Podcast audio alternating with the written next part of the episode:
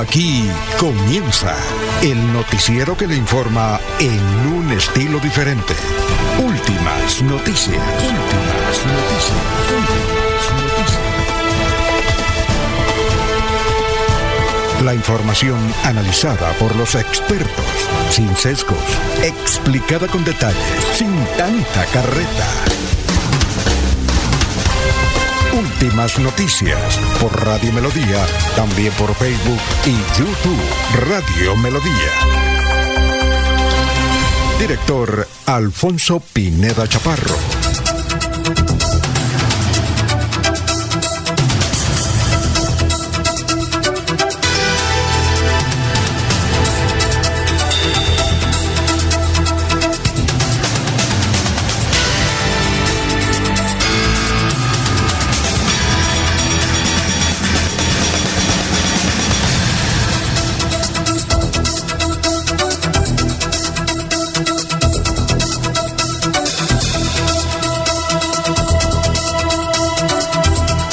Gracias a Dios, hoy es eh, jueves ya, 27 de julio del 2023.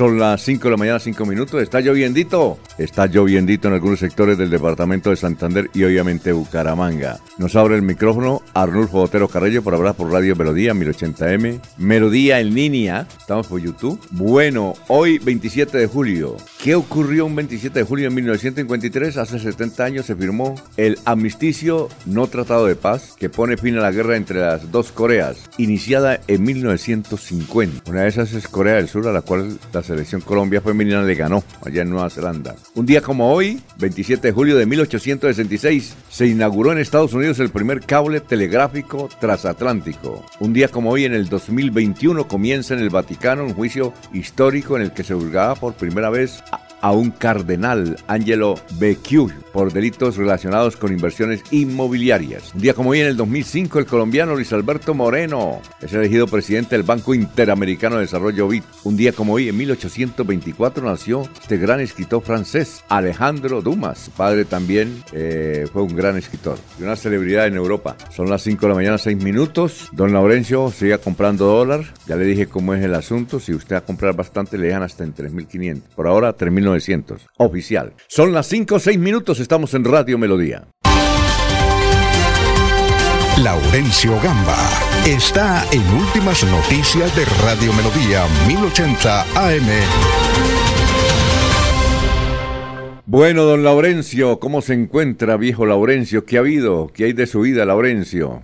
Alfonso, pues bien. Y el saludo para usted, para la señora Sara Prada Gómez, para Jorge Caicedo, para Anulfo Otero Carreño que está en la parte digital, que hace posible que estos audios y todo esto llegue a ustedes, amables oyentes. El sábado a las 5 de la tarde vence el tiempo para la inscripción de candidatos a gobernación, alcaldía, asamblea y consejo. Según la registraduría y delegación departamental están muy hoch la gente, pues poca inscripción y toda última hora.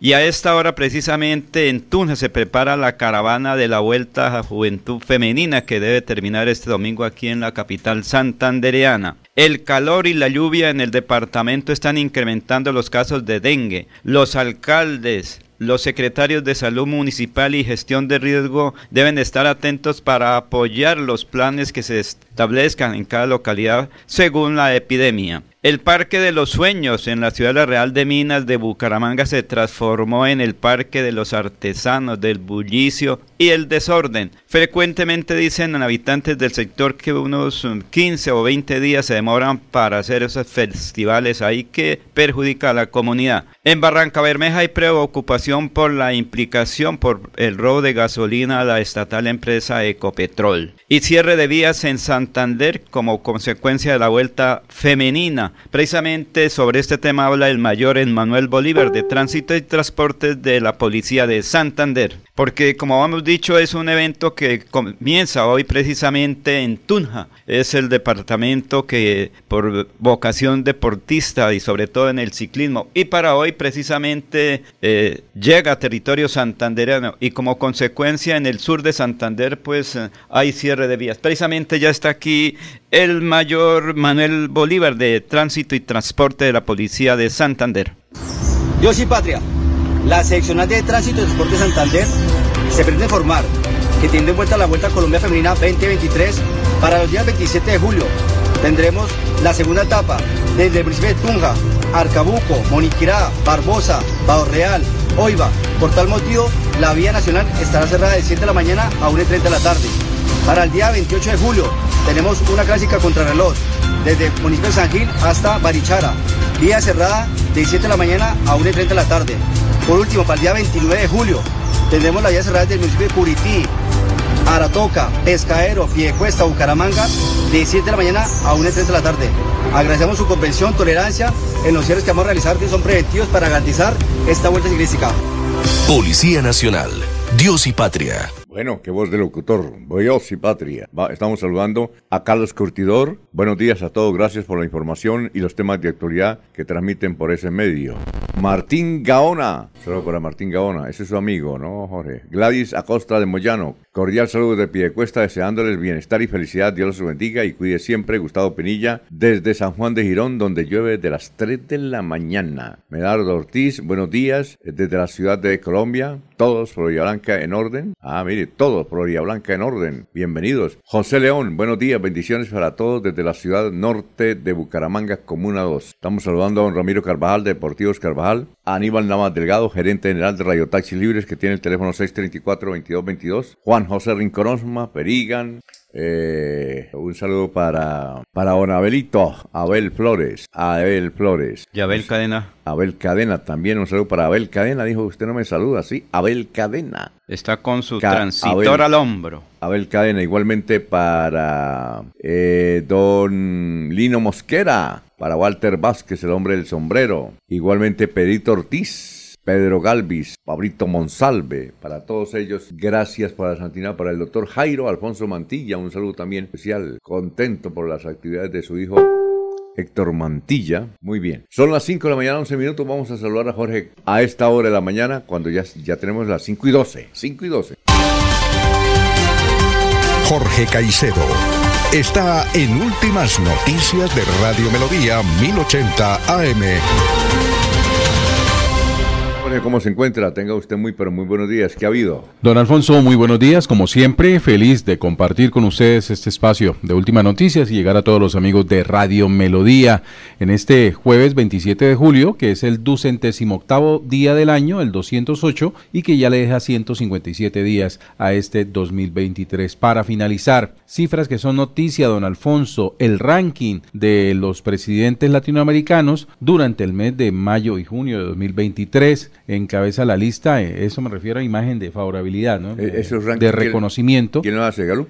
No, este ranking es de Flourish Studio, ¿sí? lo ha publicado a través de eh, un artículo que se llama Imagen del Poder, monitor bimestral de la aprobación presidencial en Latinoamérica. El primer lugar de este ranking lo ocupa Nayib Bukele con un 91%, imagen favorable, el presidente de El Salvador. Le siguen Rodrigo Chávez de Costa Rica con un 71%. Luego Luis Binader Luis Abinader de eh, República Dominicana, Luis Abinader de República Dominicana con 65%. Eh, cuarto lugar, Andrés Manuel López Obrador de México con 64%. Quinto lugar, Luis Ignacio Lula da Silva, 56% en Brasil. Sexto lugar, Xiomara Castro, desde eh, Honduras ¿sí? Con un 48%. Luego Luis Lacalle de eh, Paraguay. Paraguay. Ah, Uruguay, o Paraguay, Uruguay, Uruguay, Con un 45%. Y octavo lugar, Gustavo Petro de Colombia con 36%. El primer, es decir, el, que está bien, ¿quién es? No, lejos, lejos del, octavo puesto está Nayib Bukele en el primer lugar con 91%, imagen ¿En favorable. serio? En Latinoamérica. ¿91%? Sí, señor. Este equipo tan arrecho, ¿no? Muy querido el señor Aquí necesitamos en Colombia un Bukele, un Bukele. Mire que un alcalde, eh, un eh, candidato a la alcaldía de Cali está haciendo la propuesta exactamente igual que Bukele, con cárcel y todo. Es César Isabaleta. Sí, es, ah, Isabaleta, sí, sí, claro, buena idea. Eh, ¿Quién sería el Bukele aquí para la alcaldía de Bucaramanga? ¿Jaime Andrés Beltrán, tal vez? Pues ha manejado el tema de seguridad. Y se parece, ¿no? Barbao, tiene la misma edad, cristiano, como Bukele. Es como menos radical que Bukele, pero más conciliador. Periodista como Bukele. Como... Igual, buena gente gente como Bukele, pues claro, ¿qué más? Tiene más experiencia que Bukele en lo público. Y los colombianos fueron allá eh, a prestar plata, ¿no? Juntar el gota gota. El gota gota y llegó y les pescó y para afuera. No, que no, para afuera. No, que yo no. Y los derechos humanos mamando. Así es sencillo. Es que cuando uno quiere trabajar, el país sale adelante y el país ya sale adelante. Un país que está, el, el mismo Fondo Monetario Internacional está, lo tiene en el primer lugar, ¿sí? País Autoridad. autoridad y producción. Así es. Tremendos centros comerciales está en San Salvador y en Santa Ana, que es una ciudad nueva porque hace como unos 30, 40 años hubo un terremoto y se la llevó toda. Entonces, eh, tiene, una, eh, tiene una calidad de vida mejor que los colombianos en este momento. Que no nos han nivelado económicamente, pero vayan y nos, va, y nos va a pasar porque, porque hay seguridad. Ya hay, aún en los campos, hay seguridad. En San Salvador es extraordinario. Mira, hay un caso que yo me- y lo he visto por, por YouTube. Resulta que allá hay muchos youtubers, ¿no? Eh, y se ponen a hacer videos, videos que malos de una a dos horas y la gente los ve y ganan plata los tipos. ¿Y sabe qué hacen los tipos? Reciben la plata en dólares y comienzan a repartirla. Es decir, le hacen una entrevista a usted y le dice, Jorge, estamos hablando hoy de, ¿usted cree en Dios? Dos minutos, tome cinco dólares. A todos le dan y van con plata y no los atracan. Así ¿sí? es. Ya, no los atracan. Bien, Bukele. Entonces necesitamos un Bukele, hermano. O por lo menos ir a San Salvador y a, y a disfrutar. Yo, pues yo conozco hace que 20 años, cuando fue el terremoto de Santana, me acuerdo, pero no sé cómo estará ahora. San Salvador, tiene buenas playas. Sí, señor. Cierto. Tiene una playa extraordinaria y parece que el mar es como diferente. Bueno, ¿qué Lo otra- cuidan, Alfonso, lo cuidan, porque aquí nosotros mismos hablamos de medio ambiente y estamos botando basura en cualquier sitio, los desechables, eh, digo, productos, entonces se botan en cualquier lugar y eso no nos...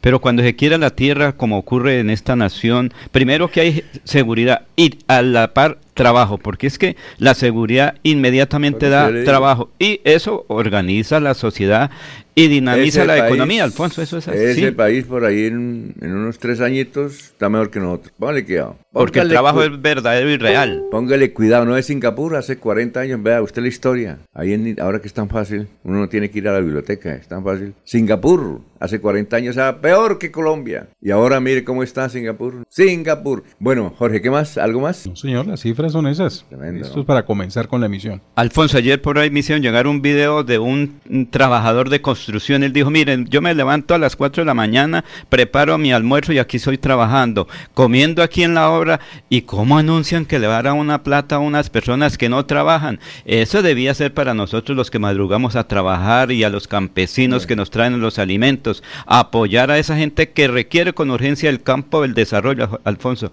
porque Sí. hay que industrializar el campo. Bueno, son las 5 de la mañana, 18 minutos, 5 y 18 minutos, y vamos a saludar ya al doctor Luis José Arevalo, que nos tiene el pensamiento para esta mañana de jueves lluviosita. Ha estado lluviosita. Bueno, doctor, muy buenos días a las 5 y 18 minutos. Muy buenos días, estimados oyentes y periodistas del noticiero Últimas Noticias de Radio Melodía. Feliz jueves para todos. El pensamiento de hoy lo expresó Domicio Ulpiano, consejero legal del Imperio Romano, quien señaló, el derecho consiste en tres reglas o principios básicos. 1. Vivir honestamente. 2. No dañar a los demás.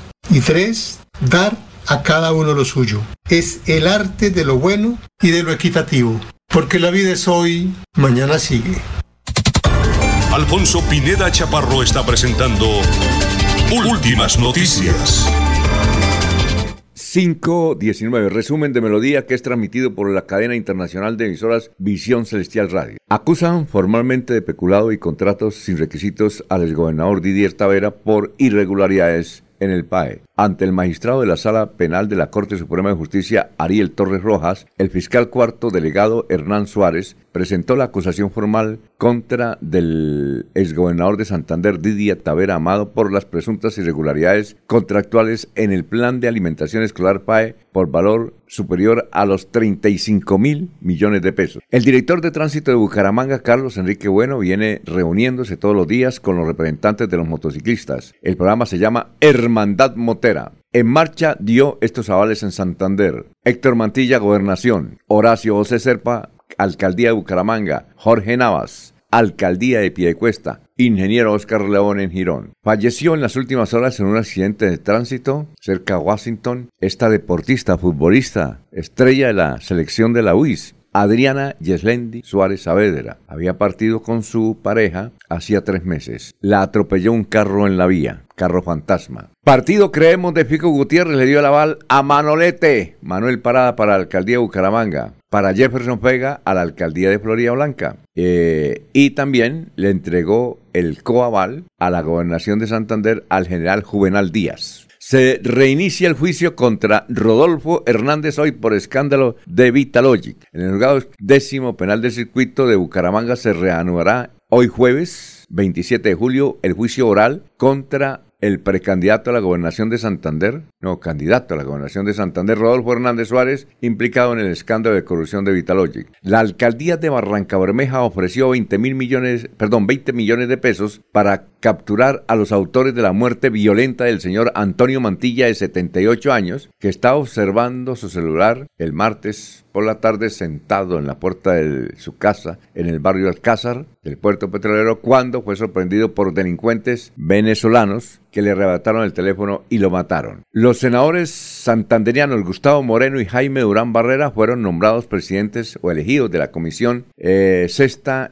y quinta. En la sexta quedó el doctor Moreno, y en la quinta el doctor Durán. Vamos a ver qué dice nuestro vecino. Vanguardia Liberal dice, ¿crearán nuevo ente gestor en el plazo de Metrolínea? Es una pregunta que se hace. Esto es lo más reciente de la crisis de este sistema. Empleados de este sistema integrado de transporte masivo en Bucaramanga están pidiendo que la operación y la administración del sistema estén a cargo de la alcaldía y no por parte de Metrolínea. Autoridades locales iniciaron un convenio en materia de transporte con el área metropolitana de Bucaramanga y también un convenio con el área metropolitana de Barranquilla. El diario El Tiempo ha titulado así, Promesa del fútbol colombiano murió arrollada por un carro fantasma en Estados Unidos. El novio entregó un desgarrador relato de los 12 días en el que luchó su amada por su vida en una clínica de cerca de Washington. Ella se llamaba Adriana Yeslendi Suárez. ¿Qué dice el diario El Espectador? Robo a Ecopetrol. Los empresarios que van a juicio por millonario de falco de crudo, entre ellos una encopetada familia santanderiana. Encopetada de mucho billete. Entre los implicados además están Hernando Silva Bickenbach de la empresa Niman Commerce, Roger Gale Gutiérrez de Gumbor, Colombia y unos muchachos santanderianos hijos de papi y mami. Ya les vamos a decir de qué trata. El diario El Frente. El, eh, el acueducto y la metrolínea implementarán sistema integrado de transporte metropolitano. Hasta aquí el resumen de las noticias. Se va la noche y llega últimas noticias. Todos los días, desde las 5 de la mañana, empezar el día bien informado y con entusiasmo.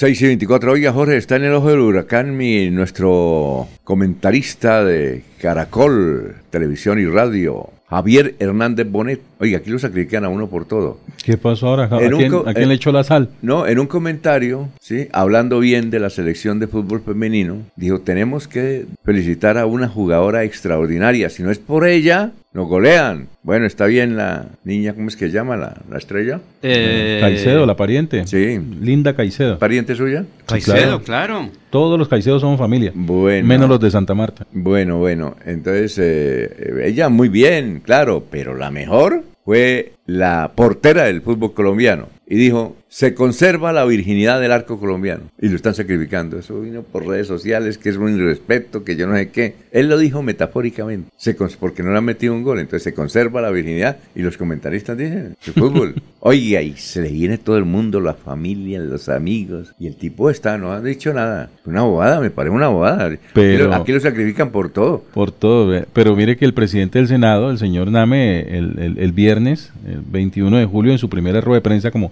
presidente del Senado, también hizo referencia a, a al- algo similar eh, con Sí. respecto a, a las reformas. Ese fue más. eh. Sí. Ese le metió más, más morbo, ¿no? El, el- el imen, eh, entraba como un imen. Sí.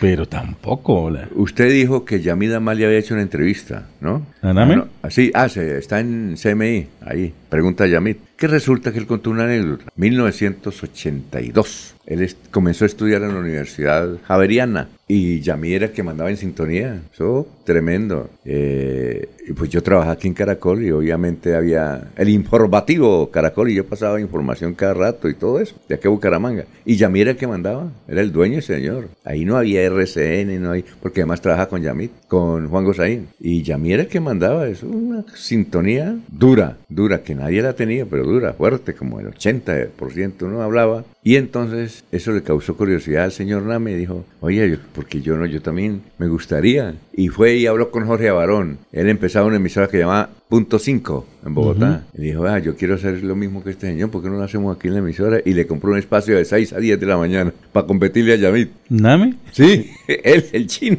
Y comenzó a competirle a Yamit. No, claro. El papá le dijo, no, no le mando más plata, no. Que, que- no, no, no. Entonces le tocó.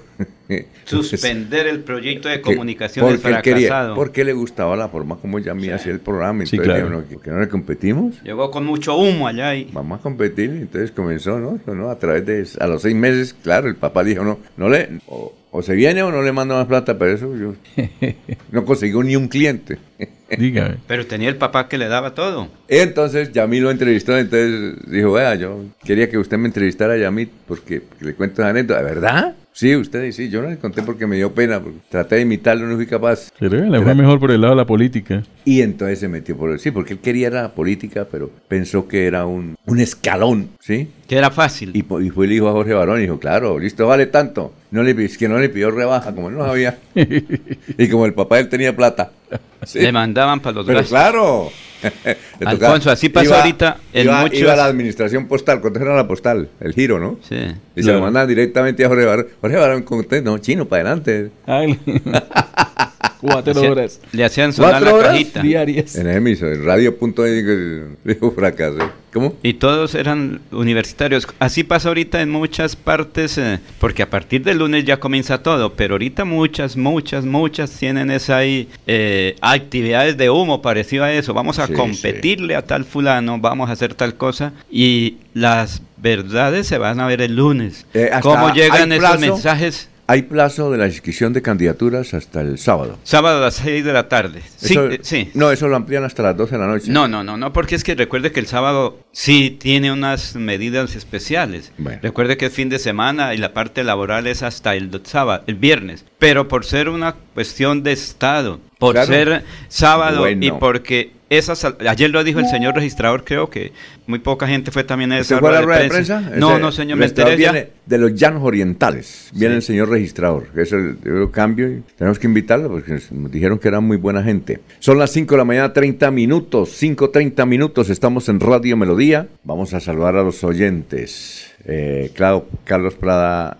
eh, Hernández. Bueno, dice Bucaramanga, Colombia, regresando del Instituto Municipal de Cultura y Turismo, caminé por el llamado Paseo España, carrera 26 entre el Parque de los Niños y la calle 37. En épocas, la arquitectura que podemos ver de principios del siglo XX. Dos casas llaman la atención. En un- una de ellas ha funcionado una carpintería y banistería que pertenece a una empresa de decoración. Otrora la, la decoradora Marta Castellanos, famosa por cierto. La otra casa, la primera mitad del siglo, fue la residencia del destacado periodista y motivador Cristian Argüello. Usted, estas, ah, bueno, qué bonitas, ahí están. Bueno, eh, estamos enviando un saludo a Juan Martínez que nos dice, aquí en Cimitarra llovió duro. Eh, Ricardo, eh, les escribo del barrio La Victoria de la ciudad de Bucaramanga. Nos dice Ricardo que un vendaval casi acaba con el municipio Carmen de Chucurí. Oiga, tremendo el vendaval, ¿no? Sí. Que los vientos soplaban y que muchos árboles cayeron. Y destejó, creo, destechó, bueno, ahí sí, quién sabe cómo se le puede decir, parte de infraestructuras ah, ahí del municipio. Creo que un coliseo, obviamente. En una ocasión que estábamos en Suaita, también un ventarra, eh, eh, el viento fuerte con lluvia asustó a todo el mundo ahí en el coliseo en Suaita. Bueno, perfecto. Bien, aquí se está reiniciando esto, entonces no puedo leer más. Ahorita les leo los, los oyentes que nos están escribiendo. Son las 5 de la mañana y 32 minutos. Ah, ya está. Julio Parra, buenos días a todos en Florida Blanca. Pocos presidentes de Junta de Acción Comunal serán candidatos al Consejo. ¿Qué estará pasando hoy así? Muy pocos, ¿no?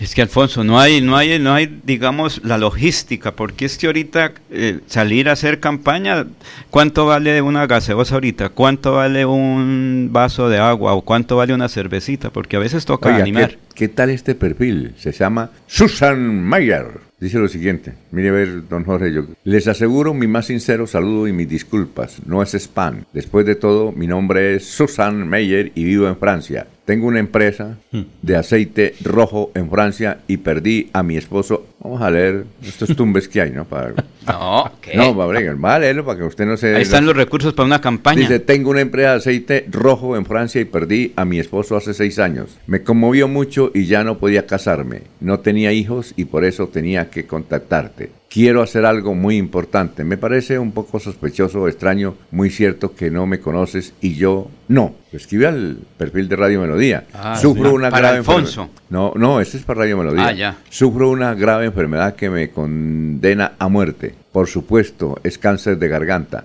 tal como me dijo mi médico. En este momento, en ese momento, una bala se alojó en mi jaula cerebral. Acabo de decir que tengo los días contados por mi mala salud y tengo en mi cuenta una suma de 350 mil euros. Eso multiplicado por 5, ¿no? Sí, sí, La plata, ¿no? centavitos para una campaña. Eh, una vez doné los bloques a una persona honesta y confiable para que lo disfrutes. Una parte de todo. Ese dinero se destina a diversas asociaciones, centros de apoyo, a huérfanos y personas sin hogar. No sé en qué campo trabaja, pero quiero ayudarlo a ayudar a otros. Debo hacer esta donación antes de morir porque mis días están contados sin esta enfermedad para la cual no había cura. Sé que esta noticia sorprenderá porque nunca nos habíamos visto antes, pero demuéstrate a ti mismo que ya tienes prueba de mi regalo. Si desea aceptar mi regalo, responda con un verdadero nombre y hágame saber que le gustaría mi regalo. Y ahí empieza la estafa, ¿no? No, es que mande los daticos y con eso ya queda listo Ah, usted. ahí- y de pronto hasta la cuenta bancaria no, y y hay, listo. hay gente que cae. Sí, claro. Hay gente que claro. cae. Ah, No, el afán del dinero fácil, don Alfonso. Ah, O la inocencia de No, las personas. Una amiga nos comentó que días, eh, ella vive en el exterior y alguien, la, no, vive acá, ya vive acá, y la llamaron, y ella había sido hace poco funcionaria en un banco. y la llamaron y ella le gustó ta, y fue, fue y cayó y la robaron. Y ella que trabaja en un banco. Por eso. Es que esto, esto que ve, esto, esto que estoy leyendo es una Sí. auténtica estafa, ¿no? Claro. ¿Por qué? Entonces, alguien escribe, menos mal que aquí no, no sé si alguien le va a escribir. Entonces le escribe usted, por ejemplo, Laurencio, mire, ya, No, no, porque yo, yo no manejo la parte Bueno, tecnológica, por eso de me todas salgo. maneras, páseme el enlace. ¿Quién quita?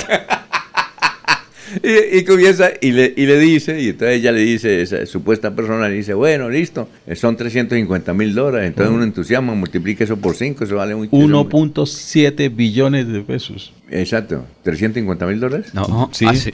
Euros. No, 2 euros. Euros. El 1.7 billones. Bueno, entonces uno se dice, no, me gané el baloto. Entonces O sea, dice, no hay que pero comprar la voy a ¿qué cuenta le consigno tal? Démelo. Oiga, pero tiene que ahí, ah, tiene que consignar ahí unos 20 millones, porque. Hágame un anticipo. Un anticipo. Y Para uno- los gastos de- del envío. de. Y va Laurencio y vende un lote, y una vez. Bueno, son las Pero Alfonso, hay otra cosa más interesante, es que le llega a su cuenta una plata. Usted dice, yo no quiero, no, no, no, y no, no, no necesito plata.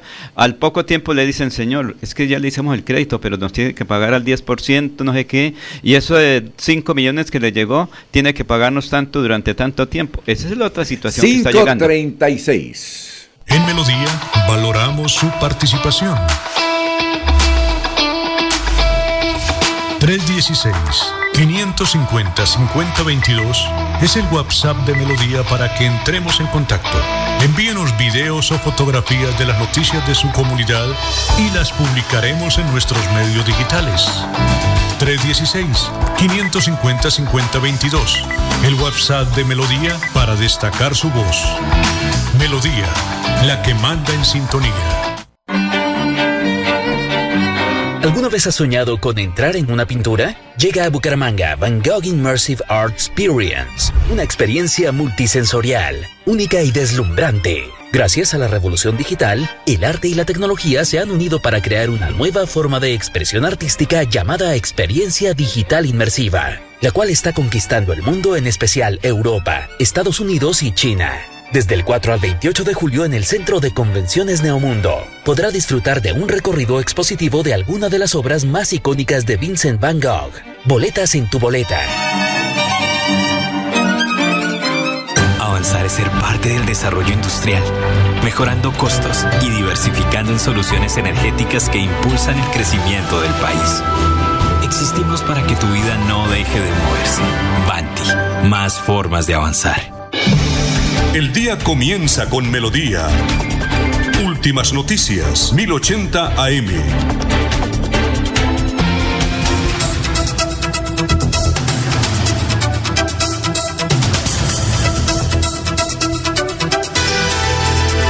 Son las 5 de la mañana, 38 minutos. Un saludo para todas las personas. Eh, Juan Olave dice, pilas, que eh, un sobrino mío cayó en esa, en esa trampita de Francia. Eh, no fue mucha plata, 6 millones que le quitaron.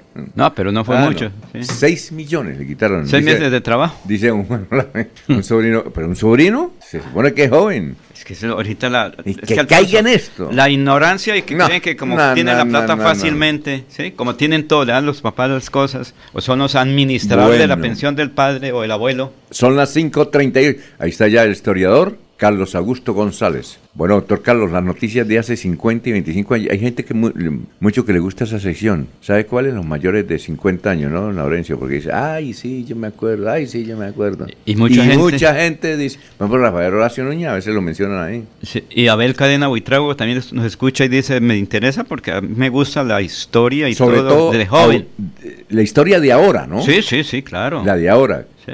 ¿Ya? La hace 50 y hace 25 años. Bueno, nosotros acordamos mucho de la 25 años que la vivimos. La de 50 estábamos estudiando, pues estamos en pantalón corto todavía, pero bueno. Pero queda el recuerdo de todo eso. Alfonso. Bueno, son las Recuerde que el que no conoce su historia tiene como... mm, ¿Cómo es, Alfonso? Eh, Pero- Jorge? Que no conoce su historia. Pues la puede repetir. Está condenado a repetirla. Eh, y eh, quien hace esta sección es un hombre supremamente joven, vea usted. No es un viejito como Pero muy dice, culto se llama. Pero muy culto. Sí. Carlos, vea cómo le echamos cepillo a usted. Carlos, buenos días. Buen día a los oyentes. Esta fue la noticia más relata en nuestro departamento hace 50 años. A Santander le corresponde en los actuales momentos restablecer la vieja aureola de ser un gran baluarte liberal y para ello se requiere una acción sin descanso para reincorporar a todos los efectivos que por diferentes causas abandonaron las toldas tradicionales, afirmó el parlamentario Juan José Turbay. Deplácemes el hogar de Raimundo Vanegas Torres y su señora María Teresa Umaña de Vanegas por el advenimiento de un lindo chiquillo. Y hace 25 años fue noticia lo siguiente.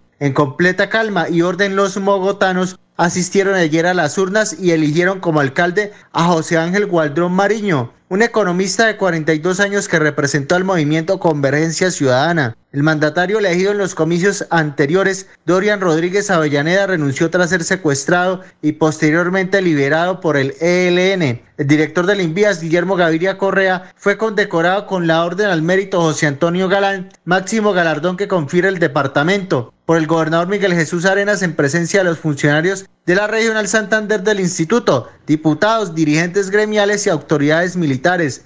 Él despedía a todos. Muy bien. Oye, mire, noticias. ¿Usted qué recuerda? Nosotros recordamos, recordamos que, a ver, ¿a quién? A Guillermo Gaviria Correa. Sí. Estaba recién casado con la doctora Yolanda Pinto Afanador. Sí. Era director nacional del BIE, de Invías. ¿Ah? Le, le cuento, Alfonso. ¿Usted sabe quién era la jefe de prensa de Guillermo Gaviria Correa? ¿Recuerda usted o ya? ¿O ¿No se ha tomado la pastilla? Pero aquí una santandereana Una que santanderiana trabajó con usted que estudió con usted. y que trabajó con usted. Trabajaba con, estudió con Laurencio y peleaban mucho. No. pero Eran buenos amigos. Muy amiga de César Vicky González. Santa María. Saludos Sí. para Vicky Santa María. Sí. Ah. Fuimos a la India, a Cimitarra, en el proyecto de grado. César González, Sí. Vicky Santamaría, Janet Cepeda y el suscrito. Ah, bueno, perfecto. La ATCC, la Ajá. Asociación de Trabajadores Campesinos del Carare, era nuestra fuente allá en Cimitarra, Landazuri y el corregimiento de la India. Eh, bueno, mire lo que escribe aquí. Eh, ah, bueno, ya. Pero Alfonso, venga, le cuento, es que con el doctor Guillermo Gaviria Correa, no sé por qué carajos yo fui a Barichara, ya en la iglesia, cuando veo al señor Gaviria y la señora Yolanda, en ese momento, pues yo lo saludé, le dije, ¿y qué? Dijo, no, por aquí dando una vueltica aquí con Allá en la Barichara. patrona. Le dije, ¿sí? No es su secretaria, dijo, sí, pero no diga nada por ahora. Ah, usted tenía la chiva. No, no, simplemente yo llegué allá a Barichara, ellos estaban ahí en Barichara porque recuerden que la familia Pinto Afanadores de San Gil, o sea, tomar un carro e ir a Barichara y el señor Gaviria venía de Bogotá, simplemente era eso, porque obviamente era ella funcionaria, la doctora Yolanda de Invías como tal, normal. Ah, bueno. Ah, y hace 20, 50 eh, años, Santander liberal. Como quieren ahora muchos que se retomen algunas alcaldías para el Partido Liberal. Eso es lo que en este momento hay que esperar que ocurre hasta el sábado a las 5 de la tarde cómo se comportan los ciudadanos en la inscripción, Alfonso, porque al fin y al cabo la próxima campaña se inicia el lunes, el domingo es de tanteo, de preparar todo lo que tiene ahí, sí, como dijo alguien, el arsenal de palabras. Muy bien, son las 5 de la mañana, 43 minutos. Oiga, eh, nos escribe un, tri, un mensaje el doctor Javier Torres Cartagena, ¿lo conocen? Ontólogo, gusta mucho el vallenato, ¿no? Sí, compositor creo que es. Y es ontólogo. Dice, los saluda Javier Torres Cartagena. Siempre hemos sido un admirador de sus trabajos profesionales y todavía lo sigo, ya que gracias a la tecnología y las redes sociales es mucho más fácil. Y coloca un trino de Caracol Bucaramanga, que dice el trino. Dice lo siguiente, el exgobernador de Santander y uno de sus hijos evidenciaron el apoyo a Mantilla, quien aspira a la gobernación del departamento. Y entonces dice don Javier Torres Cartagena, esta mañana me encontré con esto y lo puse en el chat de los analistas porque en días pasados el señor que trabaja con usted, que tiene un seudónimo periodístico como el denunciante, dijo que había pues un reino donde decía que todos los Aguilar había llegado a la campaña Díaz Mateos. Deberá entonces retirar el trino y retractarse. El doctor denunciante quedó atento. Mi cariño y respeto, admiración perenne por usted. ¿Será que vamos a ver si viene el denunciante para mostrarle eso que nos acaba de Y no está en trabajo de campo. No, normal, es que Alfonso, la gente confunde dos cosas. Yo puedo decir una cosa hoy como eh, periodista. Más adelante vamos a hablar con Héctor Mantilla y le vamos a y más y, luego, pues, eh, las cosas son diferentes. Como siempre he dicho, la política es muy dinámica y los comentarios y qué más. Ahora, Porque ahorita todo el mundo está con ese arsenal. No es que Labrencio dijo tal cosa, pero Está con tal. Pero Labrencio en Barbosa hace tal cosa y aquí en Bucaramanga hace otra cosa, pero en Florida Blanca tal. Entonces, es que eso es lo que ocurre ahorita. No hay tantas ideas, sino es acabar a la, otra persona, Alfonso. Eso apenas va a comenzar, Alfonso. Imagínese qué tal, cómo será el futuro en estos días. Esos 30, 90 días van a ser bueno, de mucha desinformación de lado y lado. Y uno tiene que estar pendiente porque a veces comete uno en el afán de la noticia. Sí. ¿Sí o no, Jorge? Sí, señor. En el afán de la noticia. Don Alfonso, estamos hablando hace unos minutos con respecto al trino de Javier Hernández Bonet en referencia a ah, Linda Caicedo. y se ha revisado. Javier Hernández tiene la fama de que él cuando hace referencia a algo le cae la sal a, quien recibe. Daba por ganador a un equipo antes de terminar el partido y ¡prum! pero, sucedía el, gol a última, en el último minuto. ¿Perdió Colombia? No, don Alfonso, eh, alerta por el estado de salud de Linda Caicedo. Hay un corte de prensa en, en este momento y la figura de la selección femenina de fútbol de Colombia debió abandonar el entrenamiento en la mañana de este jueves, eh, hora de Australia, en el estadio de Marconi. Eh, la delantera trataba con sus compañeras cuando se llevó las manos al pecho, se arrodilló y luego se tendió en el campo de juego. El personal médico y técnico de la selección Colombia la asistieron y decidieron la suspensión de la práctica física. La noticia está en desarrollo en este momento para saber qué es lo que le sucedió a Linda Caicedo. En Pero está bien, ¿no? Porque acuerde que ella superó un cáncer, ella dice que superó un cáncer, ¿verdad? Que la niña, ¿no? Sí, sí señor. Superó. Y entonces lo de, eh, lo de Javier Hernández Bonet lo dijo, yo creo que sin ofender a nadie. No, obviamente. Dijo, eh, está virgen el portero, ¿no? de pronto con doble intención. El arco colombiano está virgen. Y los familiares de la niña, los amigos de la niña, de la portera, una vez comenzaron a darle de todo. Los moralistas. ¿Eh? Los, los moralistas. Pero es que ahorita es muy sensible, Alfonso. Ahorita es tan sensible. Y otro hecho, que es noticia, don Alfonso, mirando en las redes sociales. ¿Usted sabe quién es Fabio Orduz? Debe ser santanderiano. es un joven bumangués, eh, se dio a conocer hace unos 10 años. Eh, porque eh, compuso una canción por el día de San Valentín. Era un chico de la calle hace 10 años. Sí. Eh, pero Fabio Orduz eh, comenzó con un emprendimiento de empanadas y hoy todo el mundo lo conoce como Fabio, las empanadas de Fabio. Es Ah. muy popular acá en el centro de Bucaramanga. ¿Ah, sí? ¿En qué parte es? ¿En qué parte? En el Alfonso López, sobre la carrera novena, tiene su local antes de llegar a la 45. Ah, ya tiene local. 44, sí, claro. Y es muy conocido. Es un Fabio se llama empanada. Fabio. Él y tiene, y tiene su perfil de Instagram, en Facebook, Ah, en no, redes sociales, donde promociona sus empanadas de una Sí. manera muy particular. Sí. Desafortunadamente, Fabio ha sido víctima de los amigos del ajeno y le han robado su motocicleta allí en el mismo barrio Donde Alfonso López, donde reside. Donde hace los domicilios. Exacto, y, y no, y, es un emprendedor de verdad que vale la pena conocer y probar la- la- la- la- la- los productos de Fabio y ha publicado que la placa, su motocicleta de placas THI 33D eh, es- en el barrio Alfonso López estaba parqueada y se la robaron, en su propio barrio. No, no, no hay El derecho. deja una mitad del emprendimiento, Alfonso, porque Claro. sí, para él la moto es un medio de transporte. Si de pronto ahorita Alfonso Sí. dice, quiero repartir 20 empanadas aquí para Radio Melodía, él las manda, las hace el domicilio, pero ahora le toca bien. Se demora mucho. 3D ¿O no puede? sí, en el barrio Alfonso López estaba parqueada y se la robaron, Uy, en su propio barrio. Se está re- El- pero ahora le toca bien. Se demora mucho. 3D ¿O no puede? sí, es- Cinco. Se está retroalimentando ahí, está la voz, están asustando, yo, Laurencio. Bueno, vamos a una pausa, son las 5.49 ya.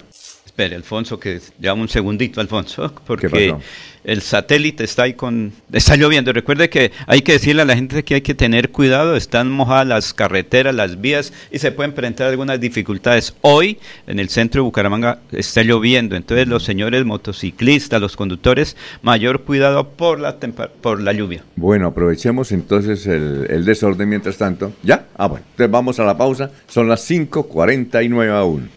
Vuela tan alto como quieras este 12 y 13 de agosto con el Festival del Viento y las Cometas de Florida Blanca en el Parque Internacional del Parapente. Disfruta nuestra deliciosa gastronomía y emocionate con todo lo que estos dos días tenemos preparado para ti. La ciudad dulce está mejor que nunca. Festival del Viento y las Cometas de Florida Blanca. 12 y 13 de agosto en el Parque Internacional del Parapente. Vuélate a vivirlo. Organiza Alcaldía de Florida Blanca. Miguel Moreno, alcalde. Avanzar es ser tu mejor aliado y ofrecerte asistencias para tu hogar y seguros económicos y de fácil acceso que puedes pagar a través de tu factura de gas. Existimos para que tu vida no deje de moverse. Banti, más formas de avanzar.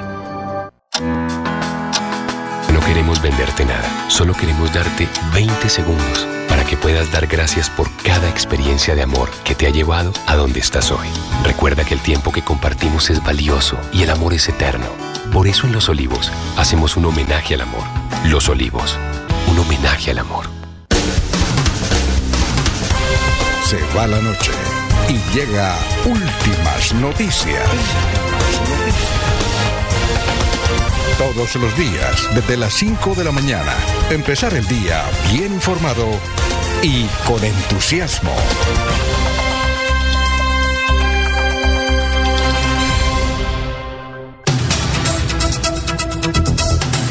Bueno, Gustavo Pinilla, noticia a las 5.51. Don Laurencio, la política es dinámica, la, perdón, la política no es dinámica, es de hipócritas. Oscar Guerrero, hola, buenos días. Eh, ¿Será que ustedes me pueden decir dónde se pueden inscribir las cédulas en Bucaramanga por este lado? Al sur, por los lados del Dangón o del Colegio La Libertad. ¿Por dónde era? Eh, Laurencio Gustavo. Toda esta dulzura. Creo que en el Pero- INEN hay una- un puesto. En, en el puesto del INEN haber Ah, una en el INEN. persona. Sí. Sí. Ahí le queda cerquita, don Oscar. Dice un saludo especial a ustedes, la mejor día de las indicaciones, el de las empanadas San Valentín, que hablan ustedes. Correcto, correcto. Ah, dice eh, que sigan en últimas noticias. Un saludo pa- de mi señora Luz Estela Rincón, Cala. Y que por qué le da duro a don Laurencio. ¿Quién? ¿Don Jorge? Jorge, ¿por qué le da duro? No. Hoy no, Ah, no, yo- Pedro, Pedro Apóstol. Buenos días, señores periodistas de Melodía. Ojo con decir que la, la le metieron un gol, no sé qué, porque es de Virgo. No, bueno, por el asunto de. Bueno, bueno. Muy bien, son las 5 de la mañana, 52 minutos. Oye, Jorge, eh, los, la pareja duró 40 años de argentinos con Rodolfo Hernández, la pareja, los creativos, y que parece que salieron de pelea, ¿no? Él cuando era constructor eh, contrató al señor Hugo Expósito y a su pareja, que es también otro muchacho, Vázquez, algo así. Muchachos entregados a la creatividad, son berracos, son genios. Y porque ellos fueron los que le salvaron la constructora prácticamente con sus anuncios. Posteriormente, él se dedicó a la política hace unos ocho años, don Rodolfo Hernández, y los argentinos siguieron ahí asesorándolo, que son tan buenos que cuando llegó Juan Carlos Cárdenas como alcalde y aún peleando con Rodolfo, él los mantuvo durante mucho tiempo, recibieron la alcaldía. Pues bien, como fueron amenazados, se fueron para Buenos Aires, ya regresaron a la ciudad de Bucaramanga, ve usted. A ellos les gusta es Cartagena, que allá Básicamente, con un, portátil hacen maravillas, pero están aquí en Bucaramanga en estos días y están asesorando a nadie más ni nadie menos que a su amigo Horacio José Serpa. ¿Ah, sí? Sí, están asesorando los argentinos a Horacio José Serpa. Y, pero son nuevos en la campaña. Son nuevos en la campaña, acaban de Ah, llegar. Bueno, ya me recibió el consejo el señor Serpa. Sí. ¿Por qué? No, yo le había dicho. ¿Hay un despelote? Recuerde que estaban con el complica, la complicación que eh, lo están señalando de que no era de Bucaramanga, que no tenía vínculo con la ciudad, que por no haber nacido aquí, entonces no, no, no merecía ser alcalde de la ciudad. Y recuerde que yo le hice un listado de, de, de exalcaldes de Bucaramanga que ni siquiera han nacido en esta ciudad. Ah, eso sí, eso sí, muchos, muchos, Entonces, y era fácil acabar con ese, con ese, Sí. con ese, Ah, bueno. ese estigma que le Ahí tenía le- sobre el- bueno. Ahí le tengo, ahí le tengo asesores. tremendo dato. Ah, muy bueno. Tremendo, tremendo. Perfecto. Los Se va poniendo buena la campaña y vendrían los argentinos por la tercera. Muy activo, ¿no? Y otra noticia es que eh, se va a inscribir hoy, eh, se va a inscribir hoy Jaime Andrés Beltrán. Bien. Para que solucionó el problema con el partido. No era O hace problema de él. rato estaba solucionado ya. Sí, no, pero es que claro. No, porque es que Ricardo Arias salió a los medios de comunicación en Bogotá y en la ciudad de Bucaramanga, el director de Colombia Justa y Libre, diciendo que los saberes que había entregado una señora, que fueron muchos, no solamente aquí en Bucaramanga, sino en todo el país, no servían. Pero parece que ya el asunto porque hay una invitación hoy a las 9 de la mañana de, de inscripción de candidatura a la alcaldía de Bucaramanga del doctor Jaime Aldrés Beltrán, que a su vez ha recibido otros coavales importantes, ¿ya? Pero creo que él ya está listo, Alfonso. Él ya, el aval ya. que le llegó ya fue certificado por parte de la registraduría. Hoy ese es, digamos, como el evento público que hay. Pero me llama Abel Cadena Buitrago y me dice que parece que ahorita la inscripción de cédulas es únicamente en la, sed- en la sede de la registraduría. Hubo un tiempo, recuerde que hubo un Ah, no se tiempo- puede entonces en... ¿Virtual? eh, vi- No, no, se- no, se no. puede virtual, creo. ¿cierto? No, virtual no. Toca con cédula en mano ahora. Ahora toca ir allá Con los, puestos oficiales, creo, porque por ejemplo hay en el centro comercial. no fue a la Ah, rueda de pero la inscripción de cédula. la Inscripción de ah, cédulas, sí, está sí, sí. hablando sí. otra cosa, ¿no? Sí, sí, sí, inscripción de cédulas, sí, porque fue la pregunta del señor del Entonces la inscripción de esa se hacen personalmente. No, siempre, claro, tiene que Claro, ser personal, No puede cédula ser en mano. virtual. No, ahí sí no, no. No, no, virtual no, no. No, no usted vale. se acerca a un punto de inscripción. Ah, bueno, perfecto. Que estaban aquí en Bucaramanga, bien en varios centros comerciales. Sí, pero creo que eso ya venció. No vamos a vamos entonces a buscar esa noticia. Mientras tanto, escuchemos a Olguita, que ya está ahí, Olguita, pendiente, solo para César Mauricio Oraya. César, César Mauricio sigue con la campaña de la doctora Consuelo Ordóñez. No sé, me imagino que sí. Andaba muy entregado a eso y, y feliz con lo de la adhesión de Rodolfo Hernández. Y nosotros pendientes también de Emiro Arias, a ver con qué partido se va a inscribir. Ah, por fin a la alcaldía de la Creemos. Creemos, ¿sí? Fue el que le dio la bala No. a Jefferson Vega en Florida Blanca. ¿oyó? Ah, creemos que fue el mismo que le dio la bala a Manolete. Y que es el de Fico, Fico. Gutiérrez, Fico Federico Gutiérrez. Gutiérrez. de Medellín. Y va a venir, partido. Fico va a venir estos días. Fico es candidato a la alcaldía de Medellín, ¿no? Sí, señor. Y va a venir estos días, Fico, a la ciudad de Bucaramanga, creo que. Oye, ¿cómo estamos? Entonces mañana, creo que mañana que viene. Mañana el Fico. 28, sábado Escuchaba un 29. análisis, escuchaba un análisis ayer que el nombre de- el- del ganador de quien sería, quien fuera el ganador de la gobernación de Antioquia, lo define Fico Gutiérrez, quien es candidato a la alcaldía. ¿Por qué? Por la, porque un grueso de, de la votación de Antioquia se centra en los municipios de- de- del, del- del área metropolitana de Medellín. Sí, Ah, un- Valle un Aburrá. grueso. Entonces, quien gane Medellín, quien comande Medellín, eh, prácticamente pues eh, elige el gobernador en el resto de Antioquia. Es que el, el- el gran, la gran concentración de votos en Antioquia está en el área En metropolitana. el Valle de Aburrá. en el Pero Valle de entonces, ¿y a quién está apoyando la gobernación? No, creo que no ha anunciado todavía. No Oye, ahí hay un señor que fue parlamentario, ese,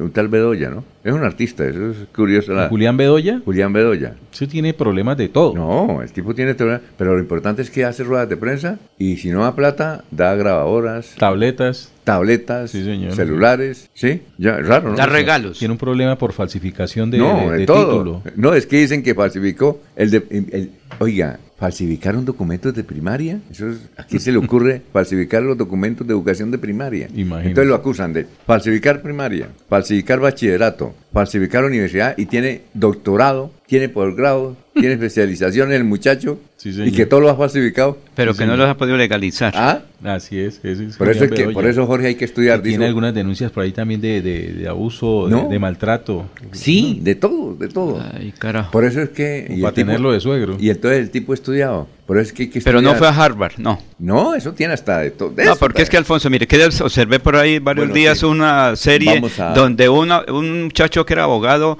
eh, sí, muy famoso, muy intelectual, pero finalmente no tenía el título de universidad y terminó en la cárcel. Bueno, vamos con Olguita. Olguita, ¿cómo está? Tenga usted muy buenos días, hoy jueves. Muy buenos días, Alfonso. Muchas gracias. El saludo también para los compañeros de la mesa de trabajo y todos los oyentes de Últimas Noticias de Melodía. En Bucaramanga se continúan creando escenarios para la convivencia, el arte y la cultura, con la estrategia Vive y Pinta la Convivencia. ¿De qué se trata esta iniciativa y cuál es su objetivo? Sobre el tema nos habla Darío Salazar, coordinador del programa de Juventudes. Esta estrategia de trabajo busca realizar diversas actividades eh, como jornadas de muralismo lideradas por artes juveniles de la Fortaleza Leoparda Sur, Punto Joven, que son actividades lúdicas y deportivas lideradas por Inderbu, la oferta institucional de la Secretaría de Desarrollo Social para los jóvenes y los niños de la ciudad, así como exposición y ventas de, emprendimientos juveniles. Eh, esta estrategia tiene como objetivo impactar a la población joven perteneciente a la Fortaleza Leoparda Sur y a la población en general con el fin de crear espacios de reconocimiento, integración, aprovechamiento del espacio y construcción de paz. Eh, la idea es que participen todas las personas cercanas a la comuna del Estadio Alfonso López. Esto se va a realizar el viernes 28 de julio a las 8 de la mañana, de 8 a 5 pm. Los esperamos. Durante esta actividad también habrá exposición y venta de emprendimientos juveniles. La invitación especial es a todas las familias a que participen en esta jornada de integración, arte y cultura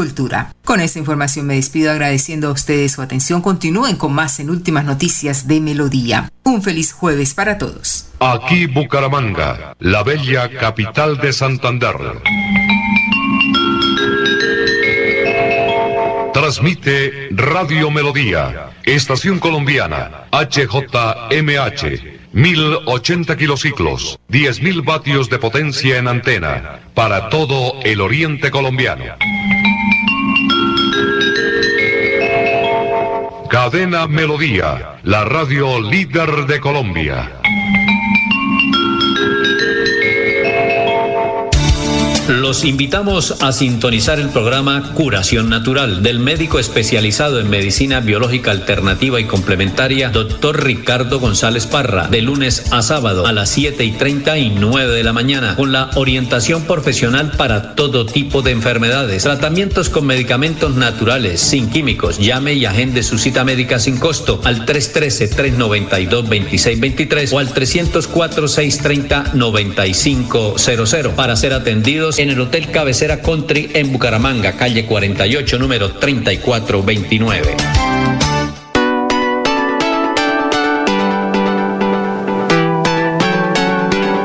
Melodía, Melodía, Radio Sin Fronteras. Escúchenos en cualquier lugar del mundo. Melodíaenlínea.com es nuestra página web melodíaenlínea.com. Señal para todo el mundo. Radio sin límites, radio sin fronteras. Radio Melodía, la que manda en sintonía. Avanzar es lograr que más de 80.000 comercios puedan crecer, diversificar en soluciones energéticas y hacer más rentables sus negocios usando gas natural. Existimos para que tu vida no deje de moverse. Banti, más formas de avanzar. El día comienza con melodía. Últimas noticias, 1080 AM.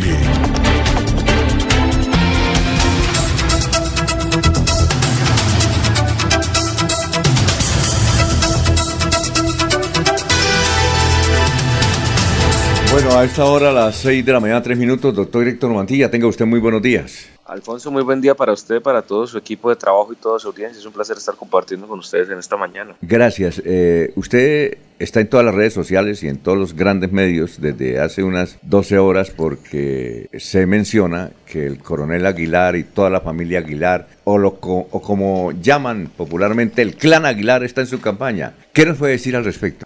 Alfonso, primero le quiero decir que hemos estado recorriendo Santander y hemos aparecido en las redes sociales mostrando cómo en este recorrido donde hemos hecho llamado a la, donde hemos hecho un llamado a la unidad de todos los actores sociales, políticos y económicos, hemos tenido un, un gran eco y una gran acogida por parte de todos los santanderianos. Yo tengo que decirle que ayer terminé mi correría en la provincia de Vélez, donde absolutamente de todos los municipios llegaron sus delegaciones de diferentes actores y militantes de todas las corrientes políticas que usted se imaginará, no solamente de las que nos acompañan en Aval, sino como siempre lo he dicho, los partidos políticos a veces son un formalismo, la gente toma decisiones en torno a propuestas y candidatos, la hoja de vida del candidato y la propuesta es lo realmente importante, y eso ha llevado a que en todo el departamento muchas fuerzas políticas, muchos sectores sociales, económicos, de diferentes corrientes ideológicas, de diferentes casas políticas, vengan sumándose a este proceso donde arrancamos, recordará usted, de manera independiente haciendo un llamado a la unidad, sin sacrificar nunca la autonomía del gobernante ni del candidato, ni sacrificar mis principios. Yo siempre he sido un hombre autónomo, independiente, donde no soy alfil político de absolutamente nadie, si bien se ha dicho en estos últimos días que parte de los integrantes miembros de la familia Aguilar que han hecho cosas positivas por Santander, porque es que hay que recordar también que de igual manera Pescadero de antes era, como decían muchos, era un peladero, mira hoy el cañón de Chicamocha, lo que se ha convertido a través de Panachi. Luego, también hay cosas positivas por, por rescatar de muchos gobernantes que han hecho historia, han trascendido en el tiempo y por eso es que yo hablo de construir sobre lo construido. Pero si bien ellos quieren tomar decisiones en torno a llegar a este proceso de unidad en Santander, aquí serán bienvenidos siempre y cuando tengan en cuenta y en claro que Héctor Mantilla no sacrifica su autonomía, no se hipoteca ni se vende ni es alfil político de absolutamente nadie, solo que aquí en este proceso de unidad, Alfonso, tenemos que consolidar esta gran fuerza para poderle hacer frente a la mediocridad que quiere gobernar Santander, que esa sí que es peligrosa, porque la mediocridad nos dejaría a nosotros en un retraso enorme a nivel departamental y a nivel nacional.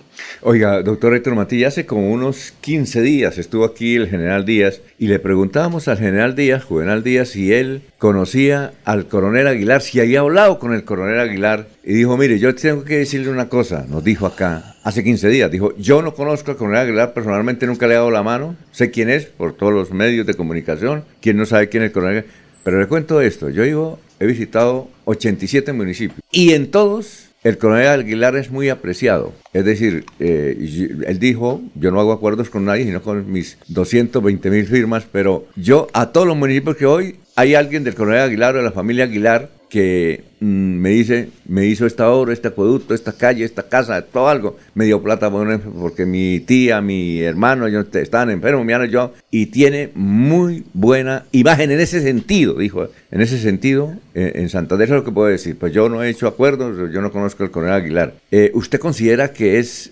eh, muy importante, independientemente de las críticas, la votación que tiene la familia Aguilar? Mire, independientemente de la votación o no, yo creo que aquí, como le digo, todos en esta unidad son bienvenidos siempre y cuando la autonomía del gobernante y el candidato no se sacrifique y que tengan en cuenta que Héctor Mantilla no se hipoteca ni se vende. Yo soy un hombre autónomo, Alfonso. En esa unidad todos son bienvenidos, como le digo, y cada quien tiene unos liderazgos propios. Yo personalmente le digo, yo también rescato que el coronel Aguilar transformó el departamento, fue el pionero en sacar adelante este departamento como un destino turístico nacional e internacional. Visionó y dimensionó en ese momento con el presidente Uribe lo que es Panachi hoy en día y lo que fue transformar un sector que muchos consideraban un peladero, que hoy en día mire el gran potencial estratégico que está haciendo para Santander y el gran giro en cuanto a la visión de Santander, más allá de ser un centro, un centro de, de distribución de operaciones de, la, de, de todo el país, que éramos centro multimodal en ese momento, donde pasaba toda la carga, donde pasaban todos los turistas transeúntes que iban hacia la costa. Hoy nos volvimos un atractivo turístico y para nadie es un secreto que Panachi fue precisamente el pilar y el inicio del el departamento en torno a lo que para mí hoy es una de las fortalezas económicas más grandes que tenemos, que es el turismo a nivel nacional y Santander es parte de los ejes de desarrollo turístico del país. Luego, yo realmente creo que las cosas buenas de los gobernantes hay que rescatarlas, uno por eso debe construir sobre lo construido y sin duda yo considero que no solo en tema de Panachi, sino en cada municipio, como efectivamente usted lo decía, se encuentran legados y huellas del coronel Aguilar. No soy quien yo para juzgarlo, dirán muchos, ah, que está siendo investigado, etcétera. Eso se dan las autoridades de control las que se encarguen precisamente de entrar a juzgarlo, porque si algo yo tengo en cuenta es que a los ciudadanos es a los que nos debemos y los ciudadanos son los que nos a los que le debemos rendir cuentas y son en última los que deben también tomar decisiones y en este caso la invitación que hemos hecho desde este proceso que hemos llevado durante este mes es a la ciudadanía que realmente piense bien, abra los ojos, vote por la hoja de vida del candidato y la propuesta del candidato, que es a lo que nos hemos dedicado, Alfonso. Sí, eh, por ejemplo, eh, se habla, porque la gente está ahora también mirando en las redes sociales, buscando, y sobre todo los periodistas, y creo que en Instagram por ahí vieron algo del un pariente del coronel Aguilar que decía que hay que votar por usted, y también qué hacía, por ejemplo, Orlando Aguilar, que es hermano del coronel, eh, en un té con usted, según Facebook, en Real, ahí en, en la provincia santanderiana. Hombre, Alfonso, en redes sociales, la verdad a mí me da mucha alegría que jóvenes de todos los sectores políticos estén manifestando eh, el apoyo y el respaldo a esta candidatura, incluso los que no son políticos. Entiendo yo que uno de los ataques que hace una periodista que al parecer es cercana a la mediocridad eh, en torno a las candidaturas que promueven este tipo de planteamientos, pues realmente eh, lo que me hace a mí es decir, oiga, hay un joven de 19 años que si bien entiendo yo, no lo conozco personalmente, pero sé que tiene 19 años por lo que me pudieron decir, pues si bien sé que es uno de los hijos del coronel Aguilar, pero que manifieste el apoyo en redes sociales siendo joven de 19 años, pues digo, hombre, es que yo, Héctor Mantilla es un candidato joven también, que pudo demostrar que los jóvenes podemos hacer, podemos actuar, podemos ser parte del cambio y no parte del problema. Luego, a mí me da alegría que no solo él, sino muchos otros jóvenes de otras casas políticas, por lo menos le pongo el, ejemplo, el hijo del, del, del, ex, del ex candidato, del exalcalde y ex candidato a la gobernación Cotepeña, también en redes sociales ha manifestado el apoyo hacia Héctor Mantilla y realmente una sola vez he logrado conversar con él. Luego, así como lo es el muchacho Aguilar, como lo es el, doctor Cotepeña, como lo son muchos otros hijos de políticos y dirigentes que han manifestado su apoyo y respaldo a esta candidatura sin importar los partidos políticos, son bienvenidos porque es que Héctor Mantilla es joven y Héctor Mantilla también está buscando que los jóvenes vean acá la oportunidad para generar otra gran transformación en nuestro departamento. Frente a su segunda pregunta, vea, yo, yo realmente respeto mucho a la mujer santanderiana y valoro cuando la mujer quiere también ser parte de los procesos políticos.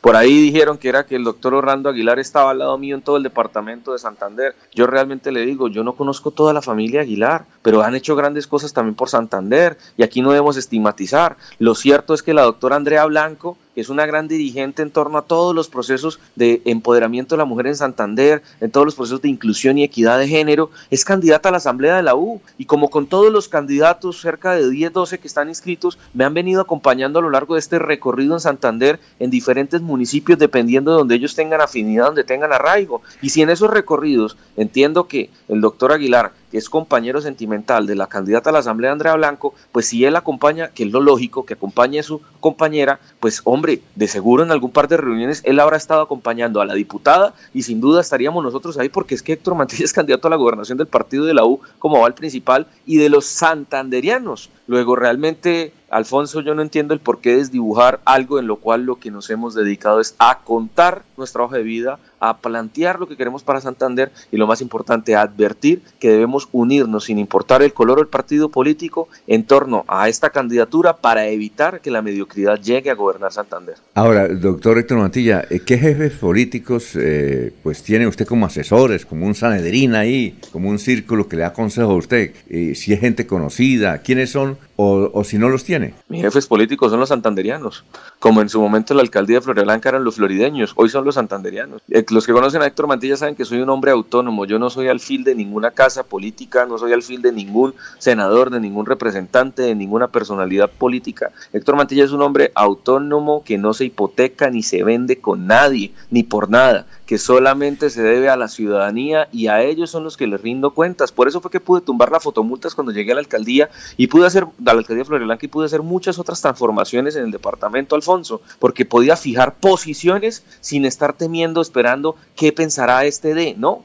asesores en este momento, los santanderianos, la gente, el campesino del municipio de Albania, que ayer me llevó precisamente, Jairito me trajo unas guanábanas y me decía, oiga, doctor Héctor, plantee algo por el agro, mire que Santander produce guanábanas. O también Nacha, mi amiga dirigente de Barranca Bermeja, que me decía, doctor Héctor, ayúdeme con el empoderamiento de la mujer en Barranca Bermeja, ayúdame a legalizar barrios, ayúdame a potabilizar el agua Esas personas sí son mis asesores, o en Floria Blanca los empresarios del dulce, Mauricio con su empresa de obleas florideñas, donde se ha hecho realmente una historia en torno a lo que es precisamente eso que llamamos la hamburguesa dulce, que es fusionar los sabores con los sentimientos. Esos son mis verdaderos asesores, Alfonso. Realmente yo creo que es, es un despropósito querer eh, en este momento decir que Héctor Mantilla no es autónomo cuando en toda mi vida pública lo he demostrado. Y cuando también quiero decirle, Alfonso, nosotros venimos del sector empresarial y todo el mundo conoce qué ha hecho nuestra familia, quién es Jairo Alfonso Mantilla, que es mi padre, y saben que nosotros en este momento no estamos haciendo este ejercicio en lo público porque queramos vivir de lo público, queremos es ayudar y porque nos apasiona servir a la ciudadanía y en este momento sí estamos preocupados por lo que pueda ocurrir en Santander y por eso es que hemos hecho este gran llamado a la unidad para evitar que la mediocridad llegue a gobernar nuestro departamento. Bueno, en un instante ahí se ha vinculado Julio Acelas, que es un crítico de, las, de los clanes familiares en la política,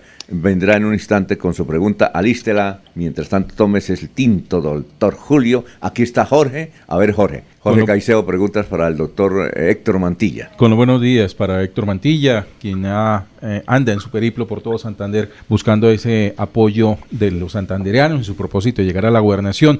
Veo que en su discurso la palabra mediocridad se ha vuelto persistente, constante, ¿sí? se, se, nombra con frecuencia y lo usa de manera de advertencia. ¿Qué es lo que encierra esa palabra mediocridad a lo que eh, eh, hace referencia en su discurso? ¿A qué, cuál es la mediocridad a la cual debemos de temer los santanderianos? Mire, mediocridad yo la he denominado precisamente como ese gran término que recopila lo que ha pasado en estos últimos ocho años en la política en Bucaramanga, en Santander y en algunos sectores de Colombia. Mediocridad es simplemente pensar que la ciudadanía son borregos que hacen caso a las emociones que suscitan de pronto una mala palabra, un insulto, que suscita un ataque personal o unas cortinas de humo donde si bien se hacen ataques que pueden sonar fuertes, cuando usted entra a analizarlo no tiene nada de fondo. Ideas huecas, diría yo, ideas sin fondo, falta de ausencia de propuestas, no ser capaz de tener el departamento en la cabeza para plantear soluciones certeras a las necesidades que tienen hoy todos los santanderianos. Y ahí es donde todas esas cosas que acabo de decir se recopilan dentro de ese término mediocridad, porque hoy en día caemos en un populismo donde hay candidatos que simplemente se han dedicado durante estos últimos años a satanizar a los que queremos hacer la política bien, si bien con razón en algunos casos puede ser que la tengan y eso no lo, no lo, no lo desconozco, pero han generalizado tanto y han estigmatizado a todos los que queremos hacer unas campañas y política con propuestas, hechos, realidades, que han desviado la atención de la ciudadanía y la ciudadanía hoy está creyendo, bueno, en este momento no creyó antes, ha creído en todas esas falsas ilusiones de ataques personales que en últimas, ¿qué le traen de bien a Santander? ¿Qué pasa que desprestigien a alguien y qué están planteando realmente por Santander, por la línea de salud, por la línea de infraestructura? ¿Cómo conectamos Santander? Yo sí creo que los santanderianos han identificado claramente dónde está la mediocridad y dónde realmente no hay ausencia de propuestas. Y aquí en nuestro caso lo que hemos dicho es, venga, unámonos santanderianos sin importar color o partido político y empecemos a hablar de qué queremos hacer por Santander, cómo vamos a mejorar la conectividad vial entre nuestras provincias sin ahogar el área metropolitana, cómo vamos a sacar adelante Metrolínea, cómo vamos a hacer para que el Magdalena Medio sea realmente tenido en cuenta en Santander, que aprovechemos el río Magdalena con lo que es la salida al mar, con el puerto multimodal Impala, con la red ferroviaria, cómo hacemos para que la provincia de Vélez no se sienta la cola de Santander, sino que realmente sea esa puerta de entrada al departamento de Santander, para que municipios como Albania dejen de sentirse como el municipio más alejado de Santander y sea todo lo contrario, un municipio incluido con inversión, claro, en temas de infraestructura vial, en temas de posicionamiento en torno a la salud, de, en materia educativa, cómo llevamos la universidad al campo. Estas son cosas y temáticas que deberíamos discutir los santanderianos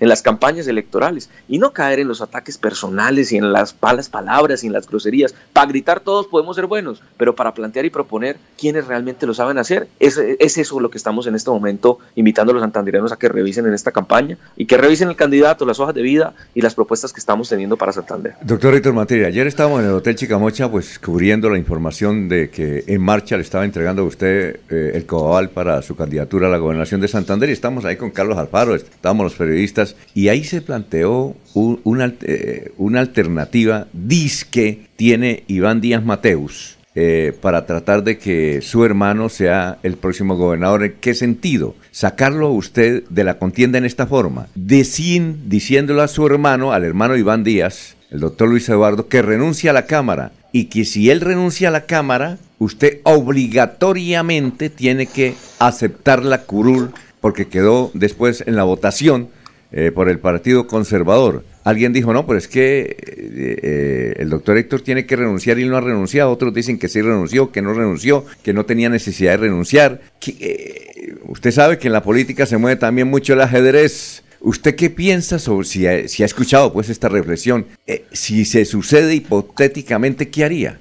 Hombre, mm, créame que de esas personas que se hacen llamar ajedrecistas, que están en campañas que dicen no tenerlos, pero que tienen consanguinidad con ellos, yo creo que de esas personas se puede esperar cualquier tipo de jugada y pueden decir cualquier tipo de cosa y comentario como el que usted acaba de mencionar. Sí, sí me han llegado comentarios de desespero por parte de otras candidaturas donde han buscado la forma de cómo silenciar a Héctor Mantilla y cómo bloquearlo. Recordará usted que lo denuncié también cuando eh, logramos nuestro val principal de la U. Desde Antioquia a puerta cerrada, desde Bogotá a puerta cerrada, han querido imponer a como quieran y a como toque una candidatura en Santander para bloquear otras y generar como una especie de polarización en el departamento. Y lo intentaron hacer bloqueando los avales, desconociendo la dirigencia, pasando por encima de personas de mucho prestigio en Santander que han hecho historia en diferentes colectividades y partidos políticos de nuestro departamento.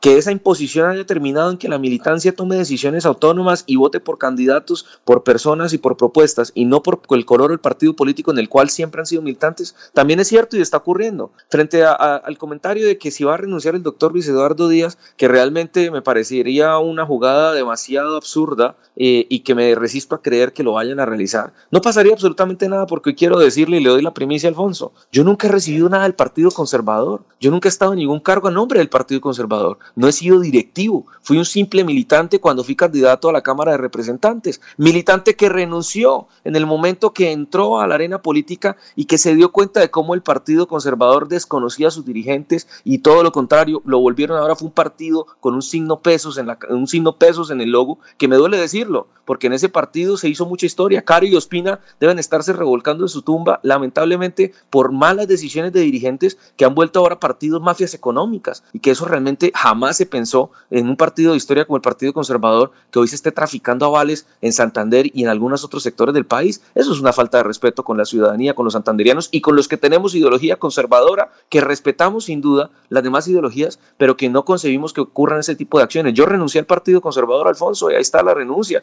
Ya la han buscado, han mandado a investigar el desespero es tan grande con Héctor Mantilla que han revisado y han pedido documentación de todo estilo a ver si es que yo estaba dándole militancia. No, yo renuncié, soy abogado de formación, tengo claro la normatividad, qué es lo que me impide y qué es lo que yo puedo realizar. Y como militante simplemente cuando renuncié en ese momento al Partido Conservador, quedé en total disponibilidad de poder avalarme y poder ser militante de cualquier otro partido o colectividad, porque, insisto, ni he sido dirigente, ni he ocupado ningún cargo a nombre del Partido Conservador, porque recuerde usted que yo fui alcalde contra el Partido Conservador, que también en ese momento intentó bloquear la aspiración de un joven de 20 años. Ahora, si renuncia al Partido Conservador, las curules son de los partidos, no de las personas. Luego, si el doctor Luis Eduardo toma la decisión de renunciar, en buena hora por el doctor Ospina, creo que se llama, que es el que venía de tercero, el doctor Iván Osorio, perdón, que venía de tercero en la lista, en buena hora porque va a ser representante de la Cámara y qué bueno que ojalá salga en ese ajedrez político otro hermano de otra familia política que quiere llegar a, no solamente estar en la Cámara, sino ahora en la gobernación, qué bueno que salgan a hacer campaña y bienvenidos a la arena política donde esperamos que hagan propuestas y planteamientos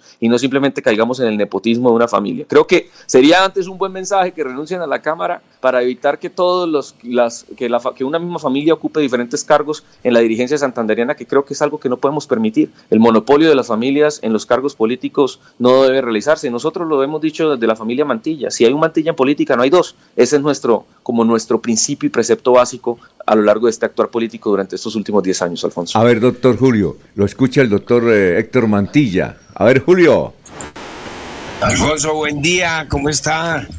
Héctor, sí. ¿me escuchas? Sí, sí lo escucho. Estoy saliendo de una gripe y tengo la voz un poco bronca. Sí, cuente, ¿qué inquietud tiene para el doctor Héctor Mantilla? No, pues es que este, eh, eh, este, esto parece un sainete. Eh, mm, ¿Cómo convencer al santanderiano medio que está hastiado de la corrupción? ¿Usted sabe, Héctor, cuántos elefantes blancos ha detectado la Contraloría en Santander en los últimos 20 años? ¿Tiene el dato? Pues en los últimos 20 años no, porque yo era muy joven. Hace 20 años tenía solo 9 años. Yo tengo Pero me imagino que sus asesores lo deben haber ilustrado.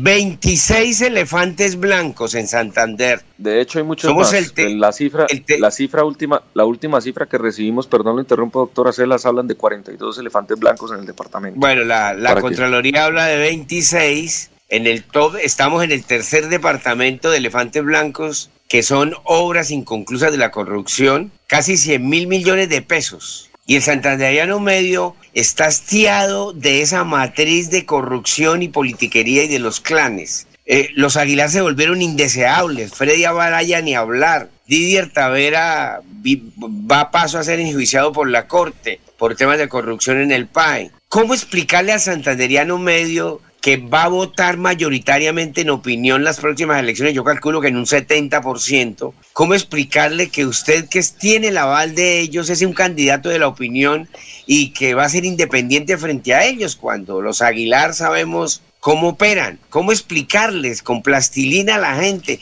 La gente no es estúpida. La gente en medio de su nivel primario vota emocionalmente y procesa algunos elementos. ¿Cómo explicarle que usted no es el candidato de los clanes si tiene el apoyo de esas familias?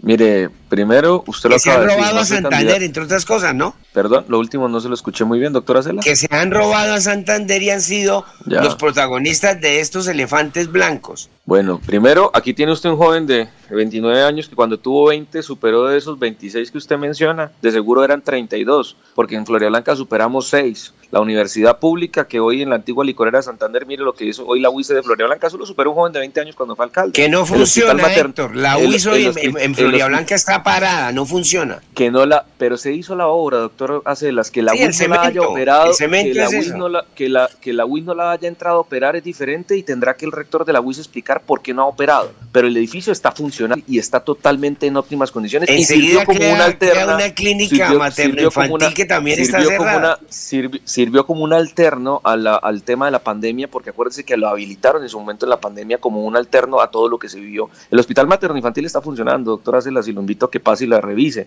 Logramos sacar adelante el proyecto fallido Altos de Bellavista, ahí están los apartamentos y lo, que, lo invito a que vaya y lo recorra, a que camine con la ciudadanía de Villarrenacer y me diga si los apartamentos no están funcionando. Logramos no, hacer pero Héctor, de Héctor, Fátima, eh, por favor, logramos la pregunta que le hice. ¿cómo No, le explicarle estoy- le al estoy ciudadano diciendo- medio? No, porque es que usted me hizo, usted me hizo tres preguntas. Elefante blanco, le estoy diciendo, los he combatido y los he reducido en Florida Blanca cuando tuve la oportunidad y los voy a combatir en Santander para acabarlos. Porque en Florida Blanca solamente me quedó el portal de Papi Quiero Piña, que era una responsabilidad más de índole nacional, que no pude superarlo por el valor tan grande que tiene hoy salvar Metrolínea. En segunda medida, en el departamento, así como lo hice en Florida, lo voy a hacer. Ahora, en, frente a los apoyos, mire, los partidos políticos que ha construido esas personas que ustedes mencionan, ¿en qué candidatura están? Los partidos políticos cuando dan avales sí dominan a los candidatos, porque un aval involucra disciplina, un aval involucra tener jefatura de esas personas que tienen y ostentan la dirección de esos partidos o colectividades. Luego hoy salir a hablar de independencia en otras candidaturas y tener los avales de los partidos, yo creo que es algo que sí realmente pone a dudar a la opinión. En mi caso, salgo como un candidato independiente, con autonomía, y usted conoce mis capacidades, doctora Celas, y se las he dicho, y los santanderos lo saben, que yo no me dejo dominar de absolutamente nadie. Es más, hasta muchas veces con mi padre en materia política he tenido diferencias, porque él me dice, hijo, haga esto, yo le digo, no, yo escucho, pero yo tomo decisiones como Héctor Mantilla, porque para eso me formé, para no sacrificar mi autonomía, para no hipotecarme y no venderme. ¿Cómo yo explico? Fácilmente le puedo decir, vea, hay muchos, hay muchos temas importantes en Santander que involucran y convergen diferentes gobernantes. Y uno en eso debe siempre hablar de construir sobre lo construido y no, no tener ejemplos como Bogotá frente a las falsas discusiones del metro donde un, un alcalde tira para un lado y luego el otro alcalde tira para el otro. Eso es lo que genera retroceso en el departamento. Hoy yo no he hecho ningún, he hecho ningún acuerdo con ninguna clase política. Mi acuerdo real es con los santanderianos, que si en eso manifiestan de una u otra vertiente que van a estar rodeando a Héctor Mantilla, pues es la misma coyuntura en la que nos encontramos de la mediocridad, donde hay candidatos que solamente se han dedicado atacar en lo personal, con mentiras, agravios, puede ser que otras cosas sean verdad, pero han caído en el juego de los insultos y las groserías y de no proponer nada, pues si en ese proceso hay solo dos opciones, o caer en la mediocridad, o acompañar a un joven de 29 años que tiene una propuesta clara para Santander, que tiene una hoja de vida con cosas que mostrar, con una historia donde ha demostrado autonomía e independencia, como cuando tumbé las fotomultas, hombre, pues yo creo que los santanderianos van a quedar en, un, en, en una encrucijada como la presidencial en segunda vuelta. Hay que tomar decisiones. Luego, nos vamos vamos con la mediocridad o nos vamos con una persona que está planteándole a Santander cosas que realmente solucionen sus necesidades. Y ahí, si llegan las personas que usted ha mencionado, si llega gente cercana a ellos, yo no soy quien para decirle no me acompañe. Lo único que le digo es bienvenidos todos los ciudadanos porque a ellos me voy a deber, a ellos les voy a rendir cuentas, pero no a una persona ni a una familia. Yo no soy alfil político de nadie, doctora Ceras, pero tampoco puedo de esta manera satanizar a militancias o dirigencias que han acompañado. Pero, no se trata de satanizar, los hechos son tosudos. La familia Aguilar está procesada y enjuiciada por corrupción y paramilitarismo y vínculos. Didier Tavera está a puertas de, acuerdo, de, un enjuiciamiento por corrupción. y, la pregunta es clara, ¿qué valoración tiene de que estos personajes que han gobernado a Santander, a Santander no lo ha gobernado el Partido Verde, no lo ha gobernado la izquierda, y comparto su visión de que esos populismos no le convienen porque han sido ineficaces. A Santander lo han gobernado unos clanes políticos cuyos líderes hoy son amigos políticos suyos y lo acompañan.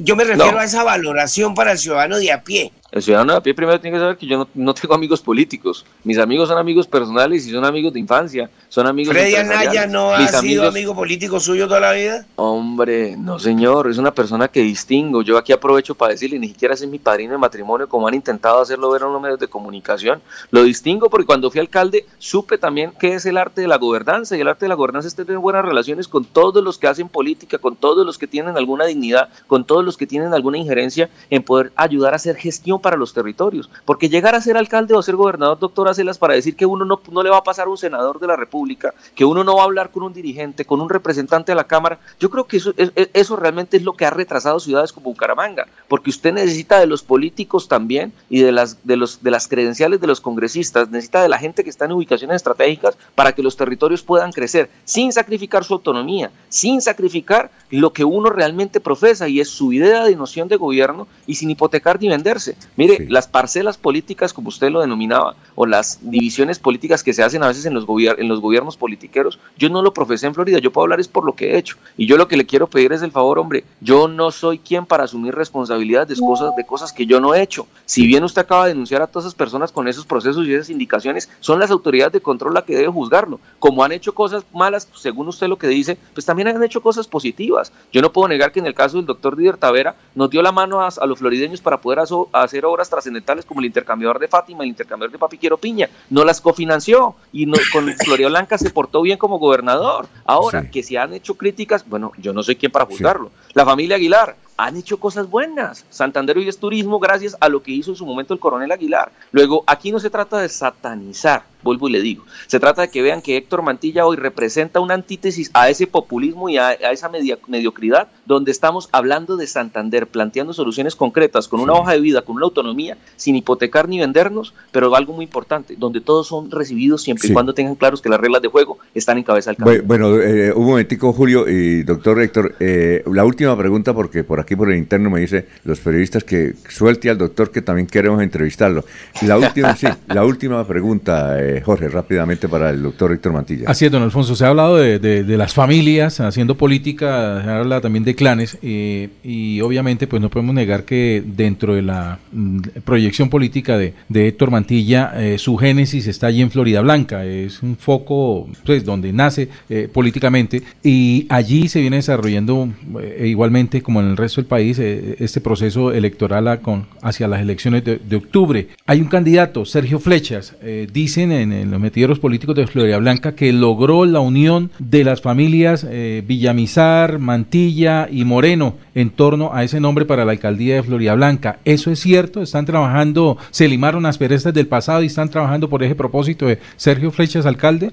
Antes de hablarle Blanca, quiero cerrar un tema importante. Mire, tanto será que me atacan a mí en este momento diciendo cosas como el tema de la familia Aguilar, y yo le quiero dejar solo una, una, una cuestión a los santanderianos. Todo el mundo supo en Congreso cómo jugaron las casas políticas y supieron que Héctor Mantilla jugó de una manera independiente y autónoma. Hay representantes y senadores que se han elegido por familias y por movimientos políticos. Miren hoy las credenciales donde están ubicadas. Miren hoy el senador José Alfredo Marín y Luis Eduardo Díaz, como yo lo decía, cómo atacan a una familia que les ayudó a llegar al Congreso de la República. Realmente eso sí es falta de coherencia política y los santandereanos deben saber dónde están realmente esos credenciales para entender cómo se está comportando el mapa político de Santander. En segunda medida frente a Floria Blanca. En Floria Blanca estamos trabajando con absolutamente todos los florideños. El doctor Flechas es un joven que está haciendo un trabajo en la calle, está analizando también las propuestas y los planteamientos y las necesidades de los florideños en terreno. Lo he visto caminar, como también he visto caminando a los otros candidatos que se encuentran hoy en la arena política. Yo en Floria Blanca lo que siempre he dicho es que se tome la mejor decisión en torno a que en Floria Blanca pueda seguir creciendo, pueda seguir avanzando, se puedan complementar y trabajar articuladamente de la gobernación para hacer de Floria Blanca realmente el epicentro nuevamente de un gran desarrollo y gestar un gran cambio, una gran transformación, como la que hicimos del 2016 al 2019.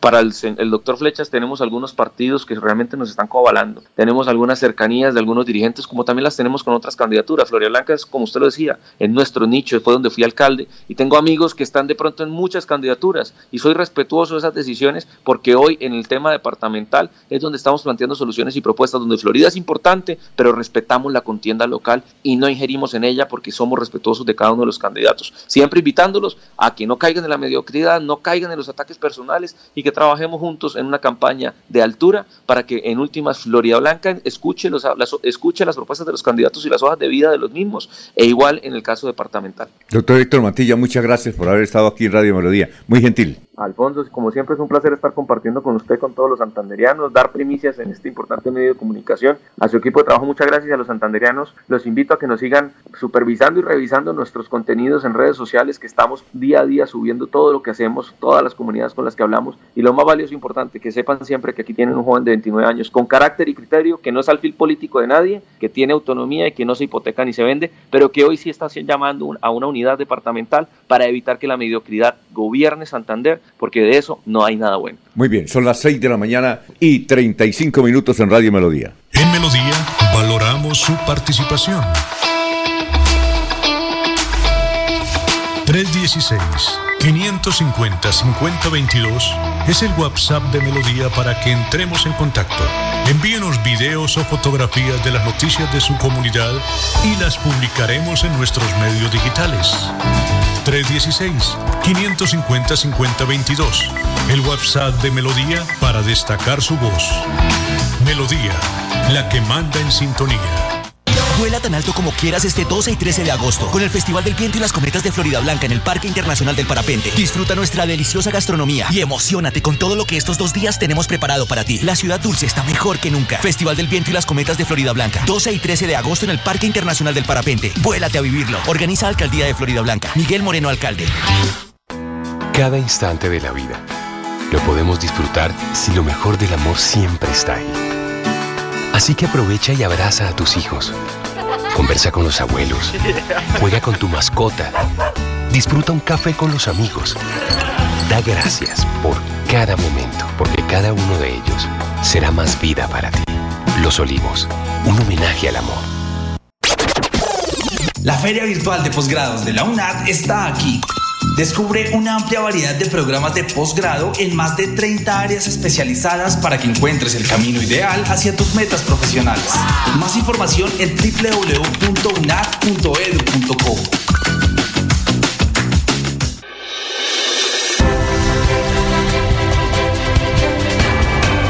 Información y análisis.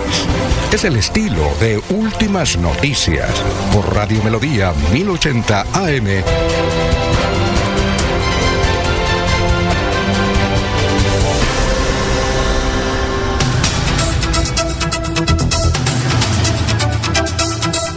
Son las 6 y 38, ya vamos a leer la cantidad de comentarios que hay. Acá, hay opiniones, y ya vamos con Julio que nos tiene eh, el, a ver, el desentrañamiento de una noticia nacional de Ecopetrol que tiene que ver con Santander y no se ha ido, no se ha dicho claramente cuál es la familia santanderiana de alto copete, de alta alcurnia que está metida en un lío, en un instante. Eh, eh, eh, a ver, Miguel Parra, que es un pensionado que nos sigue siempre y los pensionados nos escuchan mucho. Ellos levantan temprano y escuchan mucho Radio Melodía. Miguelito, ¿cuál es la, la invitación que usted quiere hacer? Bueno, muy gracias, Alfonso saludo para usted, para Laurencia, para su equipo de trabajo y para todos los oyentes de Radio Melodía. Y efectivamente, como usted lo manifiesta, desde las 5 de la mañana estamos todos los pensionados escuchando Radio Melodía. Eh, la idea director, es la siguiente. Eh, como es conocido por todos, el sistema pensional tiene una serie de factores muy negativos que necesitamos empezar a revisar y a contextualizar con todos los pensionados con el objeto de poder revivir lo que hemos venido consiguiendo a través de los años. En tal circunstancia,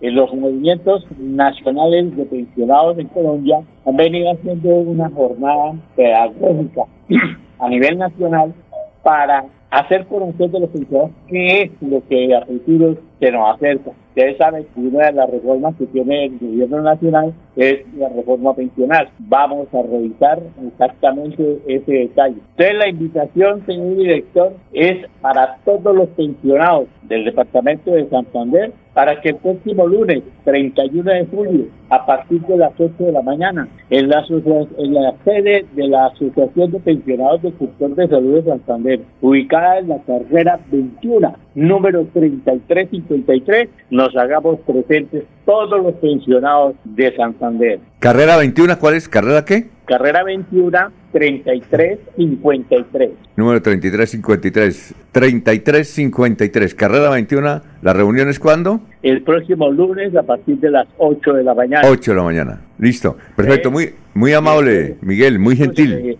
Escúcheme, director, eh, uno de los propósitos de este encuentro, de esta jornada, es constituir una organización nacional única de pensionados. Mil gracias, señor director. A usted que esté muy bien.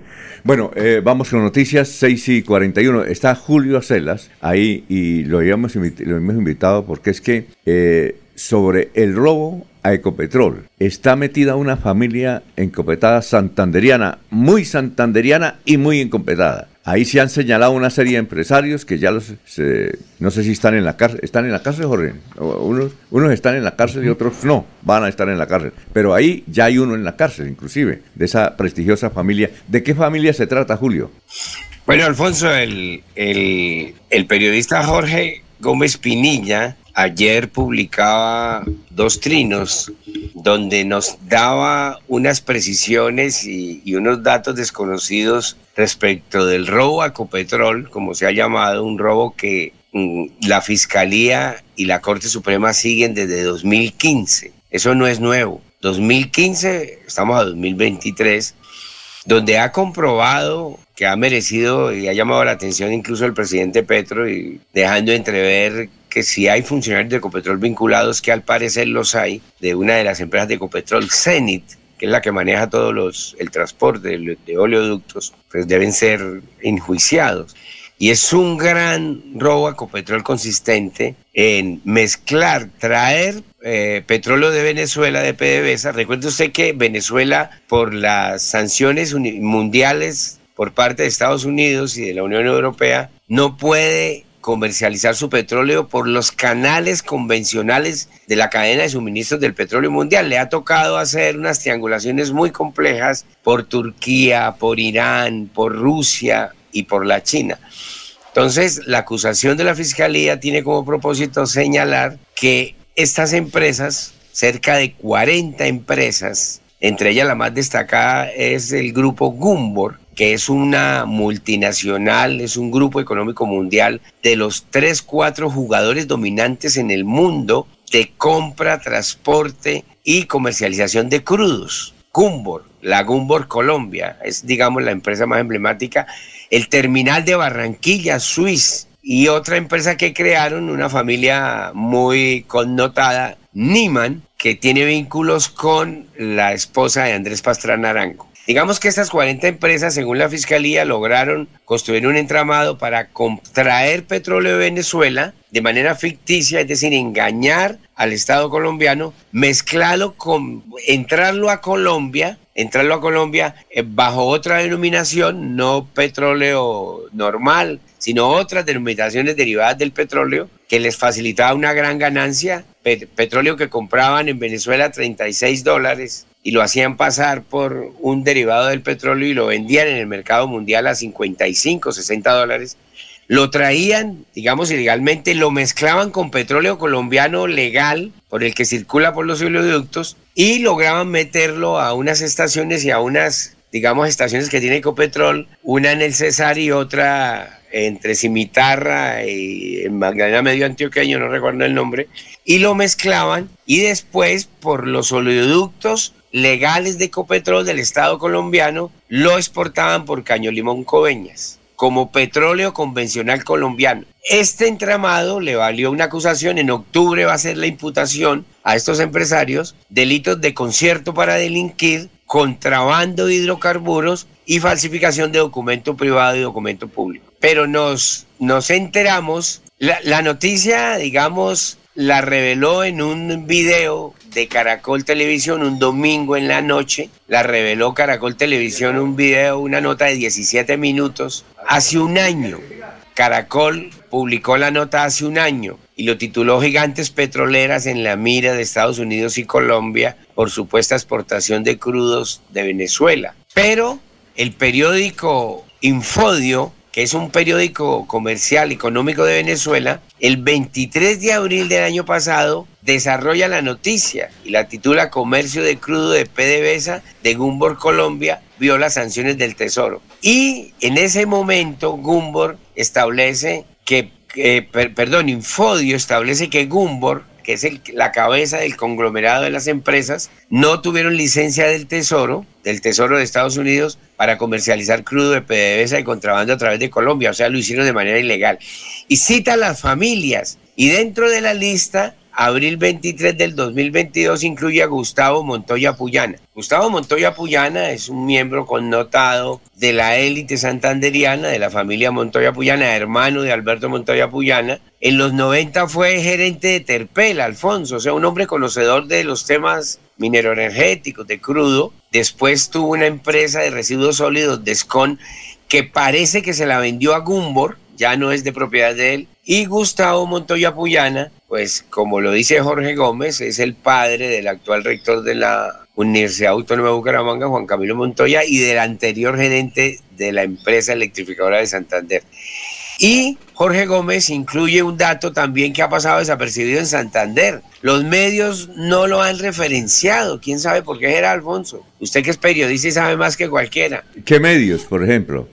Por ejemplo, ni Caracol, ni RCN, ni Vanguardia han reseñado la nota. El caso de Juan Pablo Montoya Prada, que es sobrino de Gustavo, sobrino de Alberto, hijo de o un hermano de ellos, que ocupaba el segundo cargo más importante en el fondo de adaptación cuando Iván Mustafa. En 2019, ah. Juan Pablo Montoya Prada, casado, casado con una sobrina de, del de Hyundai, que ha tenido problemas con la justicia, ¿cómo es que se llama? Eh, Matos, Carlos Matos. Casado con una sobrina de Carlos Matos. Ay, María. Juan Pablo Montoya fue detenido en diciembre de 2019, antes de la pandemia, por la fiscalía, que lo acusaba de lavado de activos a través de una empresa que él manejaba y él le confiesa a la fiscalía que efectivamente a, través de su empresa, estoy buscando acá la empresa, eh, le lavaba dinero a ganaderos de Santander, entre ellos Agropecuaria Búfalo, de Toto Ariza, muy conocido, y de un conglomerado de cuatro o cinco empresas que en ese momento manejaban el frigorífico Bijagual y encubrían el lavado de activos de la mafia, de los Pachele y de, y de la oficina de Envigado, de Mafia de Antioquia, lo encubrían con copias, con compras de ganado y exportación de ganado a Venezuela. Ahora, eh, eh, eh, esto, Julio, y concretamente, ¿de qué acusan a Gustavo Montoya Puyana? ¿De qué, de qué lo acusan? él está vinculado al proceso y debe estar rindiendo, pues ahora el caso, el caso había durado dormido en la Fiscalía, en la Corte Suprema, y se vuelve a destapar. Me imagino que debe estar en proceso de responderle y explicarle a las autoridades la vinculación dentro del conglomerado empresarial vinculado con, con Ecopetrol, vinculado con el crudo y contrabando. Eh, lo, lo, eh, el dato curioso es que en la información del tiempo y en la información que ha salido estos días no lo nombran, pero sí lo nombran la fuente, que es citada por el tiempo, que es Infubio. Y también Infobae, nos acaban de mandar una, Infobae también la menciona y otros medios. Oiga, eh, eh, extraordinaria la información. Eh, Pero venga de completo lo de Juan Pablo Montoya. Que le tengo un invitado que a usted le gusta aquí, lo tengo acá, Carlos Barra. Eh, Ah, bueno, muy eh, bien. y que vamos a hablar de un tema interesante eh, para Pero finalizar. espere, espere, espere, le completo la información de Juan Pablo Montoya. Sí. Eh, procesado por lado de activos a ganaderos de Santander, entre ellos Toto Ariza, y a Ñeñe. Él confesó que le lavaba dinero a Ñeñe en su, de una empresa en Valledupar y obviamente cuando vino el escándalo con el Ñeñe, pues salió esta información. Ocho meses después capturan por el anillo vial a 12 personas Sí, claro. a Toto Ariza, a los hermanos, a otros ganaderos y capturan de nuevo a John Rueda, el narcotraficante santanderiano que llegó de Estados Unidos de ser extraditado. Lo cierto es que el proceso duró dormido por estar vinculado con temas de ñeña en la fiscalía y cambio solamente hasta hace mes y medio logra publicar una nota y decir qué pasa con este proceso que no ha avanzado. Lo cierto es que también hace parte de la familia Montoya, pues muy lamentable, ¿no? Que han sido unos eh, parte del establecimiento más emblemático de Santander. Bueno, vamos a una. Gracias. eh, no se vaya Julio para que si quiere intervenir aquí. Estamos con Carlos Farra. En un instante lo vamos a presentar. Son las 6 de la mañana, 51 minutos.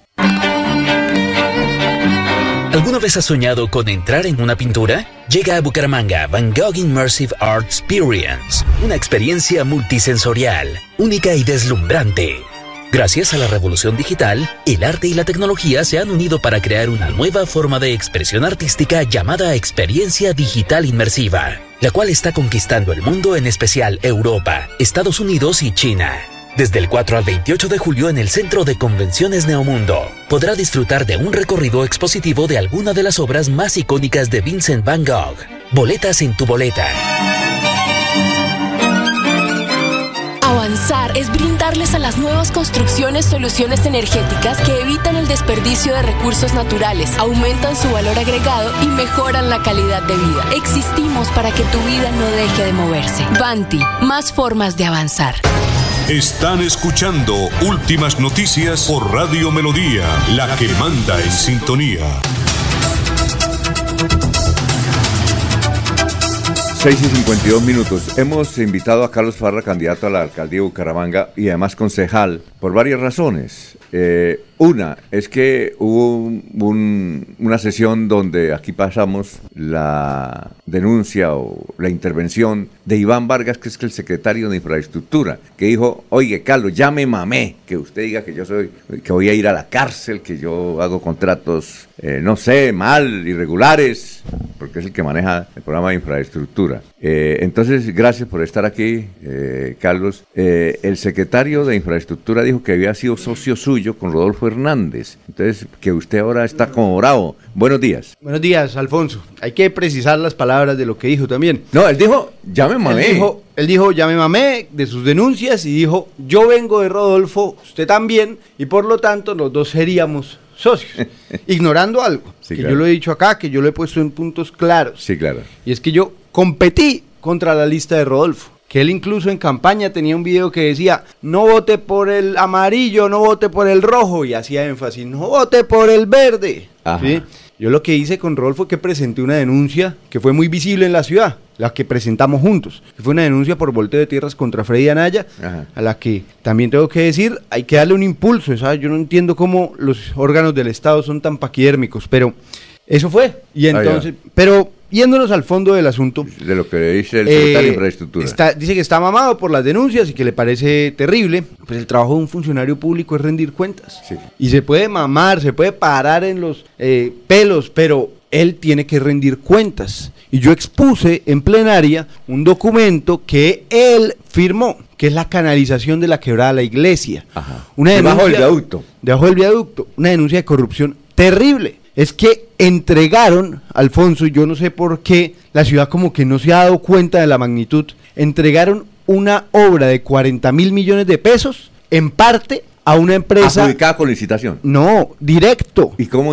Porque utilizaron la calamidad pública para evadir el proceso contractual. Ajá. Y directa... se la- ¿40 mil millones? Uy, se me- 40 mil millones de pesos. Y directa se la entregaron a un consorcio que está conformado por tres empresas y una de ellas es una empresa de comunicaciones que nunca ha canalizado nada. Comunicación, es decir, radio, televisión, prensa. Se llama Comunica SAS. Mañana Radio Comunica- Melodía va a estar. Comunica entonces, SAS. Oiga, em, eh, eh, eh, Pero Jorge. espéreme, espéreme, que falta la, la, La perla. La perla, que es, nos pusimos a indagar y cómo llegó esta empresa acá. Y pues encontramos que es una empresa de la red de Martín Tavera. Martín Tavera, quien sabemos ya en Santander quién es y lo que significa. ¿Quién es? Pues es el ¿Qué tío de? Didier Tavera, ¿Y qué hermano de Ernesto Tavera, relacionado con todas las redes de, de narcotráfico, con muchos procesos de corrupción, con el dominio del EMPAS. Entonces, que Cárdenas haya terminado en eso, sí, Cárdenas, por el que muchos confiamos, es simplemente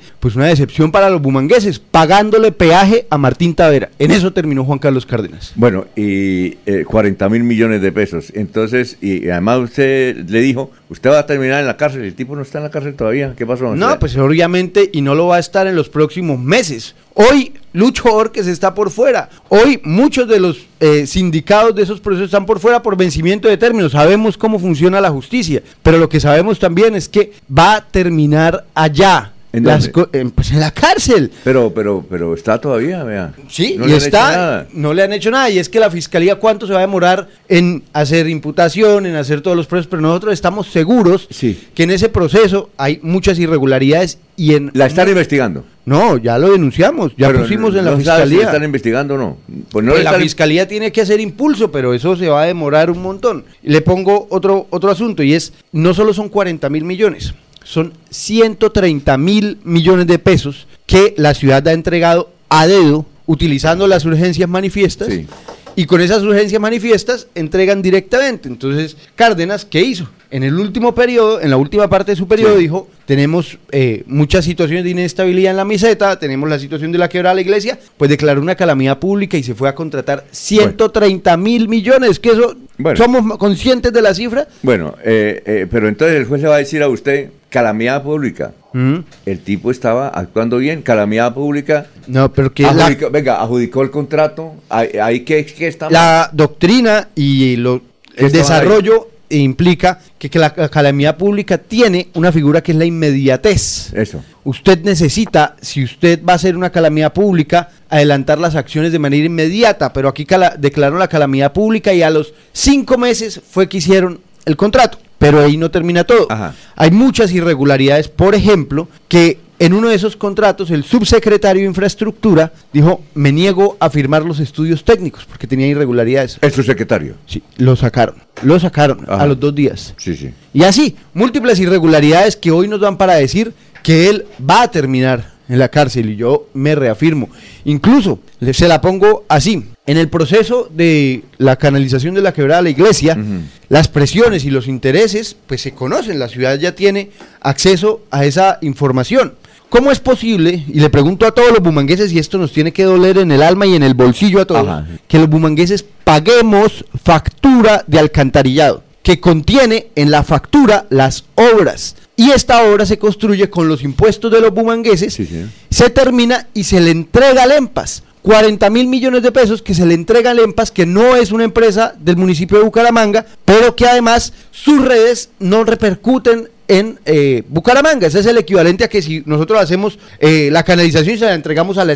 El EMPAS no es una empresa de Bucaramanga, pero además es una empresa que constantemente obra contra los intereses de Bucaramanga. Entonces, lo que está haciendo Cárdenas es eh, aberrante en términos Por el de cual recursos votó usted, públicos. ¿no? La- usted- Claro, yo siempre lo digo, en el cual confiamos Está decepcionado. 140 mil bumangueses y al cual yo tuve el compromiso de hacerle control político y eso he hecho con juicio. Desde el primer año, no ahorita por elecciones, en el primer año yo me opuse que le entregaran la sobretasa a la CMB, denuncié Sí, claro. cuando no hicieron la plataforma ocupador, denuncié los sobrecostos en salud, eso pasó en el año 1 y más o menos a la mitad del primer año yo empecé y me puse a redactar una carta para mi partido y le dije, oiga señores del verde, este señor está dando unos visos terribles del manejo de la política y la mandé. Y ya pasaron tres años para que el partido nos pudiera escuchar a Anovis y a mí. Y al final logramos, el partido se declaró, se quitó la categoría en gobierno y por lo menos pues se declaró independiente del gobierno de Cárdenas. A ver, eh, Jo- Jorge tiene pregunta. Estamos con Carlos Parra, concejal y candidato.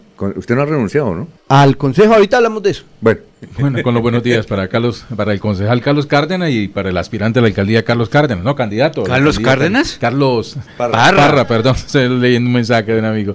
Esto, veo que sí, eh, es un hecho que acompañó a Rodolfo Hernández en su elección como alcalde y que fue un fiasco para la ciudad que afortunadamente ni terminó. ¿Sí? ¿De dónde saca que acompañaba a Rodolfo en la elección como alcalde? Claro, se hizo parte de esa campaña, usted también lo recomendó. ¿Y usted votó por él? Yo viví en Bogotá, yo ni siquiera estaba acá, yo vine acá a hacer campaña por Leonidas Gómez. O sea, y no me molesta que lo digan, sino que le claro los hechos. Yo vine acá a hacer campaña por Leonidas Gómez en la gobernación del 2015. Incluso para mí fue de mucho orgullo porque yo trabajaba con Claudia López y Angélica Lozano y eh, había una disputa en el verde sobre la gobernación. Y yo me vine con Claudia y Claudia apoyó a Leonidas y eh, fue en el momento en donde pusimos... Entonces el, el errado es el secretario de Infraestructura quien dijo que era, fueron socios con Rodolfo eh, Hernández. Pues yo no sé, pues por algún lado tiene que escabullirse, pero espéreme, termino. Y ahí pusimos la denuncia penal del PAE, que hoy tiene a Didier en donde lo tiene, en ese día. Pero volviendo al tema, eh, pues él verá y él dirá, él podrá saltar y, decir lo que sea, pero el asunto de fondo es ineludible. Bueno, entonces, siendo parte de la casa de Rodolfo Hernández, de la cual usted también incluso en la presidencia lo apoyó. La espere, pero yo no sé de dónde sacan, o sea, es, aquí toca hacer verificación de datos. ¿Por qué negar a Rodolfo Hernández? No, yo no tengo que negar a de él, porque, ¿Los avergüenza ahora? No, nada, cero vergüenza, pero es que usted está diciendo datos que no son. Elecciones presidenciales, primera vuelta, voté por Fajardo. Y muy impopular el voto, yo creo que muy poquita gente votó. Y en segunda vuelta yo le eché cabeza porque yo reconozco que Rodolfo pues hizo una ruptura importante para Santander. Y entonces un montón de gente especula y dice, voto por Petro, otro montón de gente dice, voto por Rodolfo. No, yo contra viento y marea me fui por la opción más impopular. Voté en blanco en, en elecciones presidenciales. Y hubo todas las presiones de lado y lado que usted quisiera. ¿Y por qué voté en blanco? Porque vi que en las últimas dos semanas Rodolfo empezó a recibir una gente ¿Cómo contra las para mimetizarse al lado de Rodolfo y mostrarse como amigo de Rodolfo? No, es que yo no, me muestro, yo hice una denuncia con él, comparto causas con él. En esa específica, la ruptura con la clase política tradicional. ¿Y no la avergüenzan esas causas? No, pues cómo me va a avergonzar luchar contra la corrupción, cómo me va a avergonzar poner la denuncia por vuelta de tierras de Freddy Anaya. también es parte de la corrupción, hoy en día tiene un proceso del caso de corrupción más grande que, que, y tienen que abordar esos procesos y tienen que meterse en el fondo de esos procesos y esos procesos tienen que llegar a fin, eso no lo quita nadie. Pero entonces de todas maneras, retomando la, la pregunta original, con esas cercanías que ha tenido con Rodolfo, la que él dice ahora que, que no se avergüenza, con esa cercanía que tuvo con Juan Carlos Cárdenas, la que recomendó como alcalde y que hoy está denunciándose como una como un muy mal alcalde, ¿cuál es el acto de contrición de Carlos Parra para decir yo voy a ser el próximo alcalde y a mí no me van a engañar? ¿Quién le quitó la careta a Cárdenas en el Consejo? ¿Usted cree que fue el aire? ¿Usted cree que fue automático? Eso fue investigación, trabajo, eso fue trabajo duro, día a día. Entonces, mi trabajo como concejal es hacer control político. Y eso fue lo que hice por cuatro años. O le pregunto, otro, dígame, otro concejal de oposición distinto a Marina Arevalo, a Luisa Ballesteros, bueno, perdón, a, a Danovis Lozano también. ¿Dónde estaba la oposición? Ahí estaba. Y, y esa gente apoyó a Cárdenas. Todos. Pero una posición pasiva que a la vez estaba también vinculada a la administración. No, hay un, familiar suyo coordinando el del CISBEN? no, esto, eso también es falso. Un familiar mío trabajaba hace años en la alcaldía antes que llegara Juan Carlos Cárdenas. Yo, ante eso, pues, ¿qué puedo hacer? No le puedo decir renuncio porque ahora soy concejal. No. Y pues él trabajaba allá. Y yo, y nunca coordinó, eso lo desmintieron. Él, no sé si creo que hizo un reemplazo, una cosa así. Pero él trabajaba desde antes que yo llegara, desde que yo vivía en Bogotá, que yo no tenía ningún, ninguna conexión, ningún nexo. Entonces, claro, encontraron ahí como una narrativa bonita para decir, ay, ustedes están ¿Usted cree que nosotros, si hubiéramos tenido algo que deberle a Cárdenas, hubiéramos podido destapar lo que destapamos? Porque es que esto tiene que amarrarse por dos lados. Uno, que usted reciba y dos, que usted se calle, que usted se calle. El que recibe no se puede, no puede hablar. Entonces, pues le pregunto, ¿me quedé callado de algo? No, ahí estuve. Eh, durante los tres años anteriores a este. Claro, ninguno de estos tres ¿Siempre fue el malo Cárdenas para ustedes? No, no, es que esto no es tan simplista que es de el malo y el bueno. Es que usted hace control político, investiga si hay hechos de corrupción, los denuncia, si hay ineficiencia, las denuncia con libertad. Esa es la esencia de un concejal. Tiene que tener libertad. Yo creo que la evidencia es clara que yo nunca empeñé mi libertad en el consejo. Bueno, vamos a una pausa y seguimos con el doctor Carlos Parra porque también tiene allá don Julio hacerles unas preguntas. Son las 7 de la mañana, 6 minutos. Aquí Bucaramanga, la bella capital de Santander. Transmite Radio Melodía, Estación Colombiana, HJMH, 1080 kilociclos, 10.000 vatios de potencia en antena, para todo el oriente colombiano. Cadena Melodía, la radio líder de Colombia.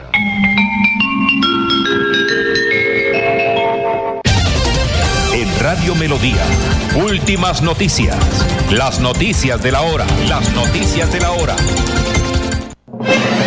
Hola, ¿qué tal? Soy Florentino Mesa y esta es La Vuelta al Mundo en 120 segundos. Bienvenidos. Las fuerzas ucranianas siguen a la ofensiva en los flancos norte y sur de Bakhmut en el este del país y consolidan las posiciones recuperadas en la zona sureste del frente, informó hoy el portavoz del Estado Mayor. Mientras tanto, la OTAN anunció que reforzará su vigilancia en la región del Mar Negro.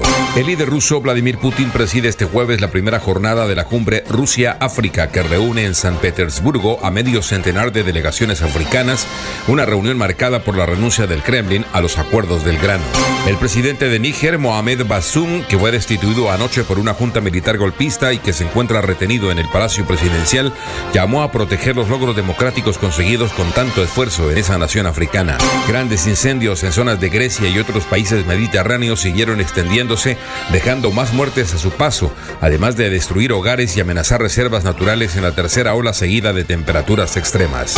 Cuatro líderes estadounidenses en inteligencia artificial, Anthropic, Google, Microsoft y el fabricante de la aplicación ChatGPT anunciaron la formación de un grupo dedicado a abordar los riesgos que pueden presentar las versiones de vanguardia de la tecnología sobre la industria.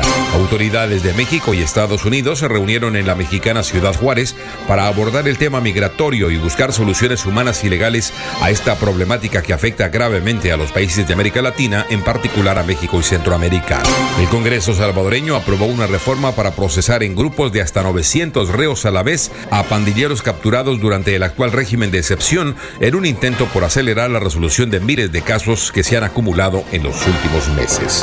Colombia y Ecuador firmaron un acuerdo para combatir en la frontera común el narcotráfico, los grupos armados ilegales, el contrabando, el lavado de activos, la migración irregular y la minería ilegal, informaron fuentes gubernamentales de ambas naciones. Esta fue la vuelta al mundo en 120 segundos.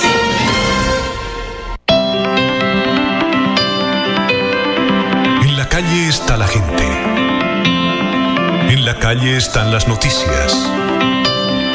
En la calle está la radio. Donde la ciudad vive, donde la ciudad se mueve, se producen las noticias y ahí está nuestra radio. Melodía, en la calle, al lado de la gente, donde se viven las noticias.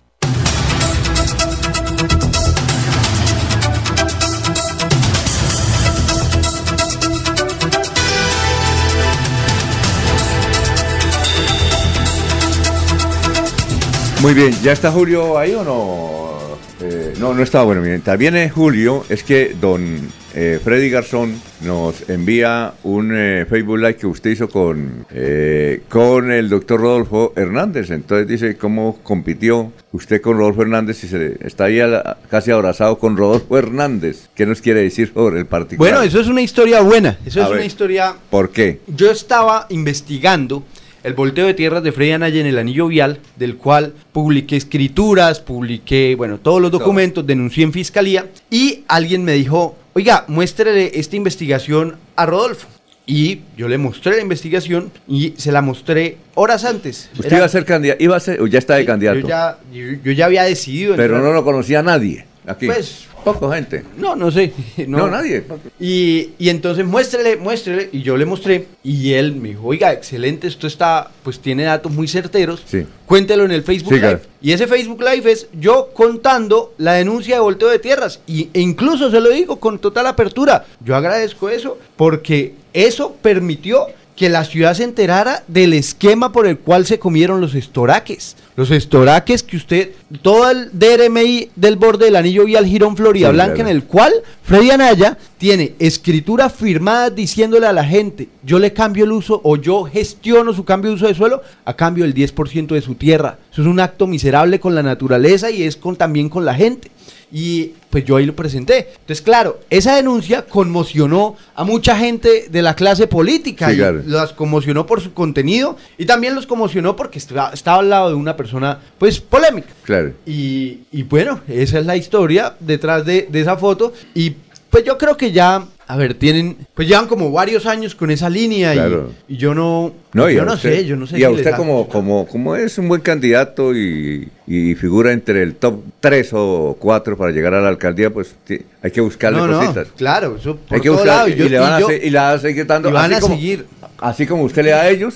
ellos No, pero es muy distinto. No, eso es Cua- igual. no, cuando Eh, usted va denuncia- allá y él va acá. No. ¿Cómo que no? ¿Cuál es la diferencia? ¿Cuál es la diferencia? A ver. Cuando usted denuncia asuntos por interés público, yo Sí. lo de Frey, Frey ni, no- ni siquiera candidato cuando eso, cuando usted denuncia asuntos por investigarlos de fondo, Sí. a cuando usted arma por una foto, es que usted va a comparar una denuncia como la que yo hice de volteo de tierras, una denuncia de entregar la canalización de la quebrada de la iglesia por 40 mil millones con esa pantallazo de un Facebook Live. No, pero es denuncia. Sí, pero- pero hay que Ahora, yo le digo, cuando le dicen, es que usted tiene un, un hermano, tra- ¿es un hermano o un primo? Un primo. Allá en la administración. Pero- Hombre, le usted digo- puede dar miles de razones, la gente dice. Pero "Es lo no, pero, mismo". pero además es falso porque hoy no trabaja ningún familiar. ¿Ya lo sacaron? Ya, Es más, quieren que aquí una primicia. A ver. No primicia, pues. Tengo otro que trabaja hace 24 años en la alcaldía. ¿Cómo se llama? No lo ¿Dónde? puedes decir. ¿Y qué? ¿Y, y yo qué puedo hacer si traba- y ya se va a pensionar? ¿Qué, qué puede hacer usted en una ciudad de eh, Bueno, pero es primo. esta cantidad de habitantes? Sí, Pero pero, trabaja hace trabaja. 24 años de planta y que va, va a salirse y no y, y yo qué influencia tengo en Pero- que eso en que eso no dígame usted tiene sentido no, común no tiene ninguna influencia, pero- Esa carrera administrativa. Pero lo cierto Bueno, sí. en el caso del primo que manejó el sitio fue que lo No, acomodaron en el cargo para ayudar no, precisamente señor. en pleno proceso electoral. ¿Usted cree que siendo yo su contrincante ellos van a querer ayudarme? ¿Se le tiene eso se- algún sentido común? ¿Cree que yo siendo quien los denuncia ellos van a querer ayudarme? ¿Usted cree que yo siendo la competencia directa de ese sector ellos van a, al O sea, contrario? como están las cosas hoy, si Incluso- Rodolfo Hernández decidiera apoyar a Carlos Parra para la alcaldía, ¿usted no recibiría ese apoyo? Pues él ya decidió otro No, apoyo, no, pero, si él lo incluso expresa, es exacto, le él, digo, él no, a veces amanece con apoyo- en la cabeza y... ¿no? Mi apoyo, mi línea, digamos, de equipo es con Ferley. Y eso estuvo en juego cuando estábamos en las elecciones de eh, los avales y todo esto. Ajá. Recuerdan que había la posibilidad que el verde fuera eh, en equipo con Rodolfo Hernández. Si la teoría de ustedes fuera cierta, para mí hubiera sido mucho más eh, conveniente, fácil, asumir una postura de verde avale a Rodolfo allá y la, Es decir, no recibiría ese apoyo. no, pues le digo eso. Le digo que yo ya tomé una decisión. Y mi decisión fue Y clara. Mi decisión fue apoyar a Ferley. Ah, y, ya, la, y listo. la Y decisión- lo va a apoyar. Y- Y, lo, y lo voy a apoyar. Y Ferley va y nosotros vamos a apoyar Carlos, ese proceso. ¿por qué no ha renunciado al consejo? Pues yo le estoy echando cabeza a ese tema, Alfonso, porque primero, pues he escuchado las voces, pero es curioso que me digan algo, siendo que hay 16 candidatos en el Consejo y que la ley lo permite. Uno. Dos. He escuchado también unas voces como de presión de parte de la alcaldía y eso me hizo levantar algunas sospechas, como por qué eh, este secretario está pidiendo eso y una sospecha alrededor específicamente del POT. El POT la revisión extraordinaria es tal vez la norma más importante que tiene que expedir Claro. este consejo, en donde se mueven asuntos de corrupción duros. Y yo allá he estado pues parando el muro en el consejo con mis compañeros de las minorías. ¿Y qué más sería conveniente para ellos que uno no esté? Pero incluso le digo así con, con facilidad, para mí, por razones de tiempo, sería tal vez incluso mucho más fácil Claro. porque pues es bastante desgastante el tiempo. Entonces, el dilema está en el tiempo y pues la posibilidad de usted estar en las cuestiones más importantes por las cuales se eligió. Y también contarle algo. El 29 es eh, el último de inscripciones y comienza el periodo electoral. El Consejo no tiene sesiones durante un mes entero o más de un mes y eso no lo pagan. Es Ah, decir, nadie me está a los consejo- a los concejales no les pagan por Eso- mes. por ese mes, sí. Les pagan por sesión y a las sesiones a Honorarios. todas honorarios por sesión y a las sesiones a todas yo he ido. He faltado a una sesión y pues si uno va hace su trabajo es eh, digamos la consecuencia. Entonces, pues yo escucho las voces, qué casualidad, ¿no? Que a las personas que yo siempre he incomodado en política, pues son las que tienen esas voces, pero incluso yo no lo he, no lo he terminado de, de dirimir en mi interior, porque el tiempo es un recurso, en, en campaña no hay recurso más importante que el tiempo. Y la plata. Pero, Pero- pero la plata, usted puede tener toda la plata del mundo, pero si usted no tiene tiempo para pensar, para hacer los, Claro. eh, las propuestas, pues no tiene nada. A ver. Carlos, como usted lo dice, el próximo lunes de verdad se inician las campañas. Usted hizo este tiempo, es un control político y ese control sí da votos, convence a la gente, porque es que a partir del, mar, del lunes es las verdaderas campañas y Juan Carlos eh, Cárdenas independientemente colocó 140 mil votos. ¿Y cuántos de esos? ¿Y cuál es la pregunta? Por eso, Que la- la el control, político, no, yo sí da votos, porque es que se necesitan Laurencio. votos. El control político es visible, pero nosotros presentamos más propuestas, incluso que la coalición del alcalde, y aprobamos más propuestas. No solo las presentamos, las aprobamos. Le pongo un ejemplo. Se habla mucho ahorita de seguridad, ¿cierto? Sí, claro. La seguridad, cada vez que hay un robo, muchos candidatos hacen el video con el robo. Sí. Yo ante el Consejo presenté la declaratoria de la inseguridad como hecho metropolitano. Y eso fue una proposición mía que luego se llevó al área metropolitana y que logró que las bolsas de recursos en materia de seguridad se integraran para tener medidas conjuntas. Y eso no es denuncia, eso es propuesta. O yo presenté, por ejemplo, un proyecto que fue contracorriente, que era la rendición de cuentas de concejales. Que todos los compañeros me decían, ay, eso para qué nos va, eso es Sí. proyecto de CAE, eso para qué nos va a poner a rendir cuentas. Lo presentamos tres veces y logramos aprobarlo.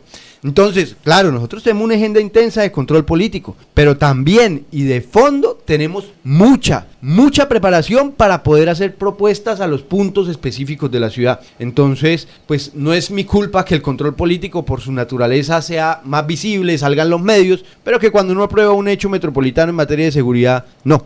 Entonces, eh, pues ahí le respondo, Laurencio. Vamos a hacer una pausita, pero antes está mi sargento Nova. Mi sargento Nova viene de la zona de reclutamiento. Rápidamente, mi sargento, ¿usted viene a hacer una invitación de qué? Y buenos días. Alfonso, y buenos días para todos los oyentes. Eh, la invitación especial que tiene la Armada Nacional es a todos los jóvenes mayores de edad, menores de 24 años, a participar en el proceso de incorporación naval el día sábado 29 en el Estadio Alfonso López. Don Alfonso. Ese sábado 29, Estadio Alfonso López. Sí, señor. Sábado 29 vamos a estar ahí recibiéndolos. Menores de desde las- 24. Menores de 24, mayores de 18. Para definir la situación. Es correcto, don Alfonso. No es para que los lleven, ¿no? No hay ningún lío. Antes sí se los llevaban, ¿no? Sí, sí, señor. Ahora No, no. bueno, este es ¿Y cuál es el cupo que buscan en Bucaramanga? El Eh, número. La mayor cantidad posible. Nosotros, eh, las, las personas que se presentan con nosotros realizan las valoraciones médicas y son aptos. No tenemos un límite para, para dejar a nadie por fuera. Mi sargento, muchas gracias por haber venido. Muy gentil, ¿no? Muchísimas gracias a usted por la invitación y un saludo para todos. Bueno, y sargento Nova, mucho- muchas gracias. Son las 7, 20 minutos. Vuela tan alto como quieras este 12 y 13 de agosto con el Festival del Viento y las Cometas de Florida Blanca en el Parque Internacional del Parapente. Disfruta nuestra deliciosa gastronomía y emocionate con todo lo que estos dos días tenemos preparado para ti. La ciudad dulce está mejor que nunca. Festival del Viento y las Cometas de Florida Blanca. 12 y 13 de agosto en el Parque Internacional del Parapente. Vuélate a vivirlo. Organiza Alcaldía de Florida Blanca. Miguel Moreno, alcalde. Soel Caballero está en Últimas Noticias de Radio Melodía 1080 AM.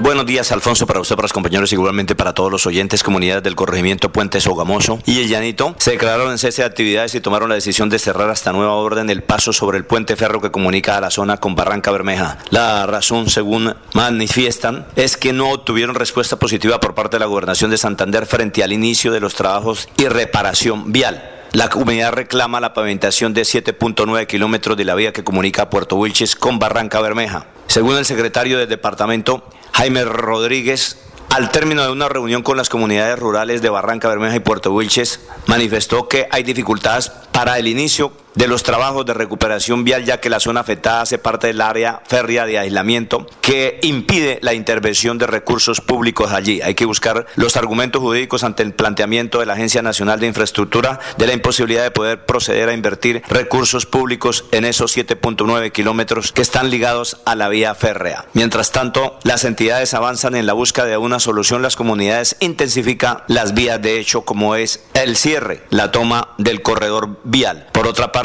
continúa la inscripción de candidatos a la alcaldía de Barranca Bermeja. Hoy en las horas de la mañana lo hará el candidato Paul Solórzano García. Para mañana se tiene previsto que lo hagan la candidata Claudia Patricia Andrade y el alcalde, es alcalde de Barranca Bermeja, Elkin David Bueno Altaona. Noticias con las que amanece el distrito continúen compañeros en estudios en últimas noticias de Melodía 1080 AM.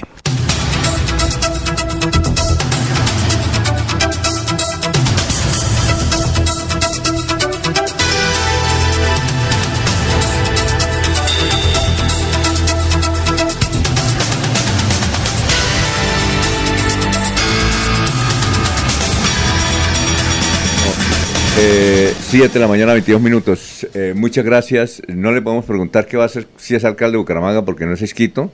¿Va a ser esquicio cuándo? 29 a las 3 de la tarde, incluso eh, vamos a juntarnos en una casa que estamos preparando, que ahí ¿Casa? estamos arreglando. ¿Sede? ¿Dónde? A ver, dé- Eh, déme la la- chiva, mano. Calle 34 con carrera 25, ahí Calle estamos preparando un 34 espacio con en la 25. casita blanca de la esquina. Ah, ahí fue ¿En la la, esquina? Sí, ahí fue la ahí hubo una Y campaña ahí- política. Sí, sí. Pues, eh, De un tratamos de conservador, buscar- pilas, pilas, que un conservador que perdió. Eh, estábamos buscando eh, un lugar con parqueadero a los lados, tal, Sí, para bien. no hacerle trancón a la gente, entonces buscamos... Ahí que ahísimo, puede uno ir a comprar ahí la gaseosa, buenísimo, que ahí cerquita. Pero entonces allá nos vamos a reunir, a echarle cabeza a las cosas a- y todo el que quiera ayudar, allá está. Oye, hermano. invitado. 140 mil Venga, votos venga, colocó venga, ve- venga, el un momentico, alcalde. un momentico, Laurencio, un momentico. Eh, porque falta, de- tenemos minutos para preguntarle cosas interesantes. Espero que cuando sea alcalde venga aquí y se sienta con nosotros, ¿no? Nos Pues el pelo, siempre, yo, pues, incluso no, cuando eh, ustedes saben que a mí me gusta meterme a la boca del lobo y venir y hablar y decir, aquí cuando dije que Saray Rojas es la cabeza de la corrupción en Bucaramanga, eso se volvió la ciudad y hoy el tiempo que está haciendo dándonos la razón. Bueno, una ¿Quién va a cosa. apoyar Cárdenas? Ahora sí, José Serpa, eso es claro. ¿No es a Ayer- Sotomonte? ¿No es a ayer- Sotomonte? Ayer usted publicaba,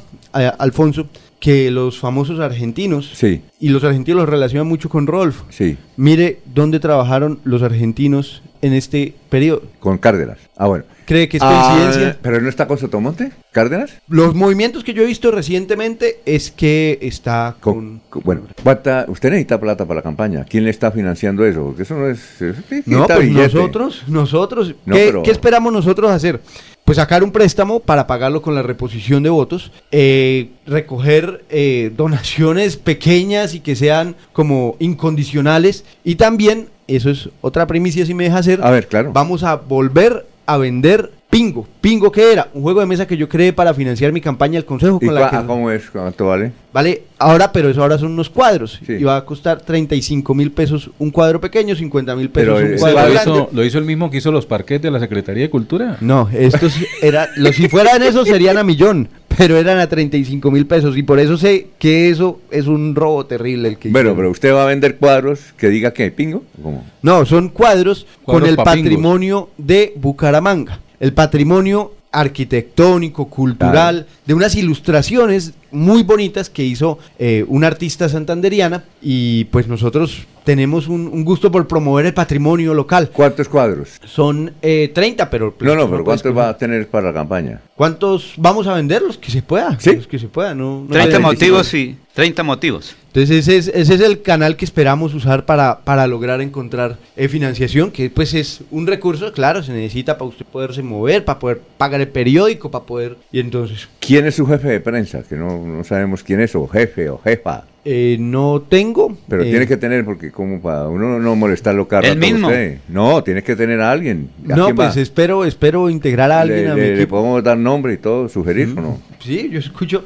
eh, tenemos pues un equipo de comunicaciones bien, bien robusto, orientado a lo que nosotros... ¿Ya lo tiene o no? Pero eso sí. Aquí. No, pero yo no los conozco. y- ustedes no, nadie los conoce. No, pues están acá, pues como los... Son estrategias, Alfonso, ¿es esas son las Ah, no estrategias. ¿Cómo se llama ella? Daniela. Daniela. Daniela. Ah, bueno, para tener los nombres, porque como usted no... Sí, y, y ¿Y Jan, y está, pero ojo, ¿Qué? para que no se preste para confusiones. La gente que trabaja en mi oficina del consejo solo y exclusivamente trabaja para esos asuntos. Y ellos pueden preguntarles, no tienen nada que ver con el consejo. Es decir, las, las UTL no... No, pues ellos son, son contratistas, voluntariamente pueden hacer lo que ellos quieran, pero eh, pues es un trabajo aparte. ¿Cuál es el lema de su campaña? Va a ser. Estoy entre dos, le cuento. A ver, ¿cuál? Yo, Dos yo- ideas yo yo le aconsejo uno. Listo, dos ideas que me mueven mucho. A ver. Y es que Bucaramanga funcione. Bucaramanga ¿Por qué? funcione. Porque ahorita van a ver que empieza la megalomanía de la autopista de dos pisos, Fernando Vargas y todas sus locuras, que ya lo habló. Y nuestra preocupación principal es que la ciudad funcione, que es que funcione, que la hora, que la luz prenda a la hora que es, que apague a la hora que es, que recojan la basura, que la gente pueda salir a la calle con seguridad. Eso es que una ciudad Bucaramanga funcione. funcione. ¿Y la otra?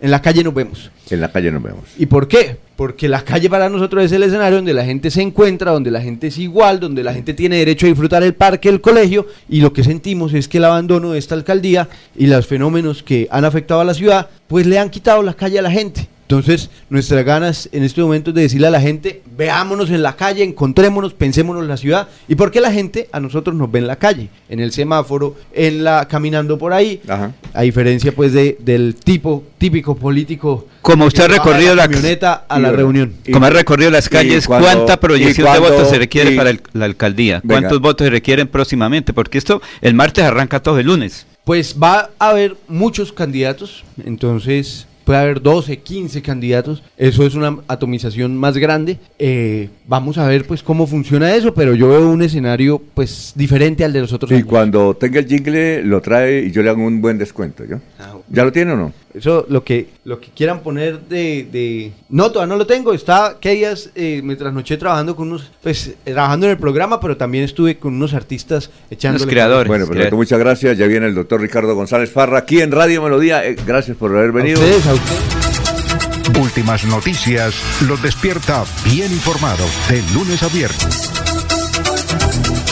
En todas las áreas de la información regional, un periodista de Últimas Noticias registra la información en Radio Melodía 1080 AM y en melodíaenlínea.com. Director Alfonso Pineda Chaparro.